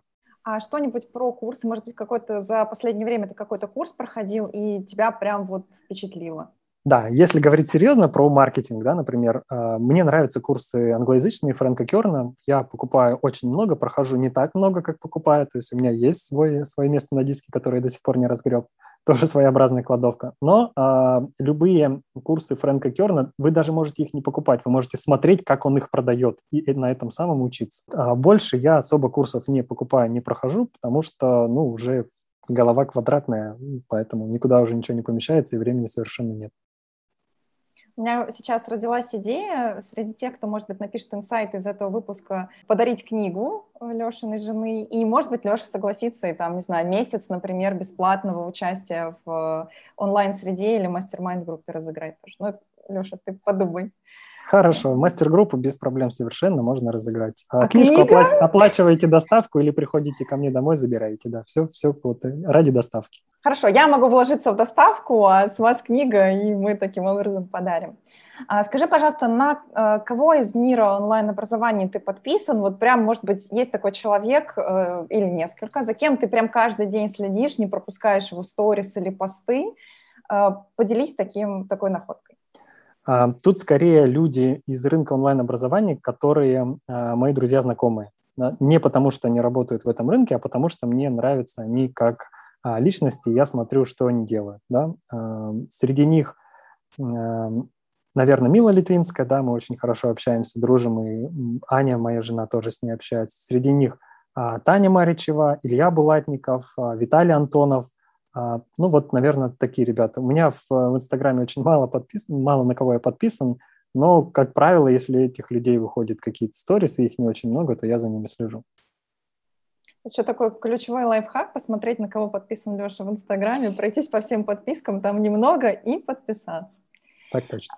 А скажи, пожалуйста, какой у тебя был последний инсайт тоже про индустрию онлайн-образования? Ну, вот можно взять за 2021 год, что тебя прям ого, вштырило, и такой, все, вообще надо все делать по-другому, или мир не будет мой прежним, я поменялся. Что-то было такое?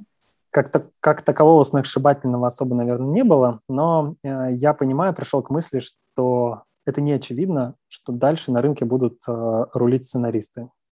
Потому что обучение все больше переходит в edutainment, да, как это при, принято, education и entertainment. И даже э, находясь на продающем вебинаре, человек должен испытывать э, ощущение какой-то, может быть, игры или какого-то погружения в сценарий. А уж тем более, проходя продукт, да, он э, должен ну, погружаться в какой-то мир. Я приведу пример, там очень коротко. Почему люди не делают, например, курсы, когда вы говорите, вот вы теперь, не знаю, капитан корабля, да, мы отправляемся в плавание, у нас есть такие там поиск сокровищ, и все это подавать э, для обучения, не знаю, по нутрициологии, по йоге, да хоть почему, там, по SMM менеджменту, неважно совершенно. То есть погружать в, какую-то, вот, в какой-то контекст и в этом контексте э, проводить свое обучение. И на первое место, как мне кажется, сейчас будут выходить, э, ну, сейчас выходят методологи, а дальше будут выходить сценаристы, которые могут, ну, либо те, кто чуть ли не сценарий для игр пишет, да, вот такие люди – это не очевидно, но мне кажется, это в ближайшие там или через 3-5 лет это уже будет э, у всех. Звучит очень круто. Прям у меня инсайт. А, Леш, скажи, просто был ли инсайт, может быть, из сегодняшнего разговора, что ты от себя, может быть, сам не ожидал, но прям запомнилось, и ты это унесешь из сегодняшнего разговора? Что запомнилось, наверное, больше всего? Я не знаю, у вас вопросы очень качественно подобраны именно под меня. Мне э, вот такой инсайт, что к интервью очень правильно и круто готовиться. Да, потому что все ваши вопросы классные, крутые, и э, я действительно каждый из них могу развернуть чуть ли не на отдельный эфир. Да, вот меня спросили про переезд в Сочи, я могу вам очень много чего рассказать. Раз спросили про акселератор, я тоже могу очень много чего рассказать.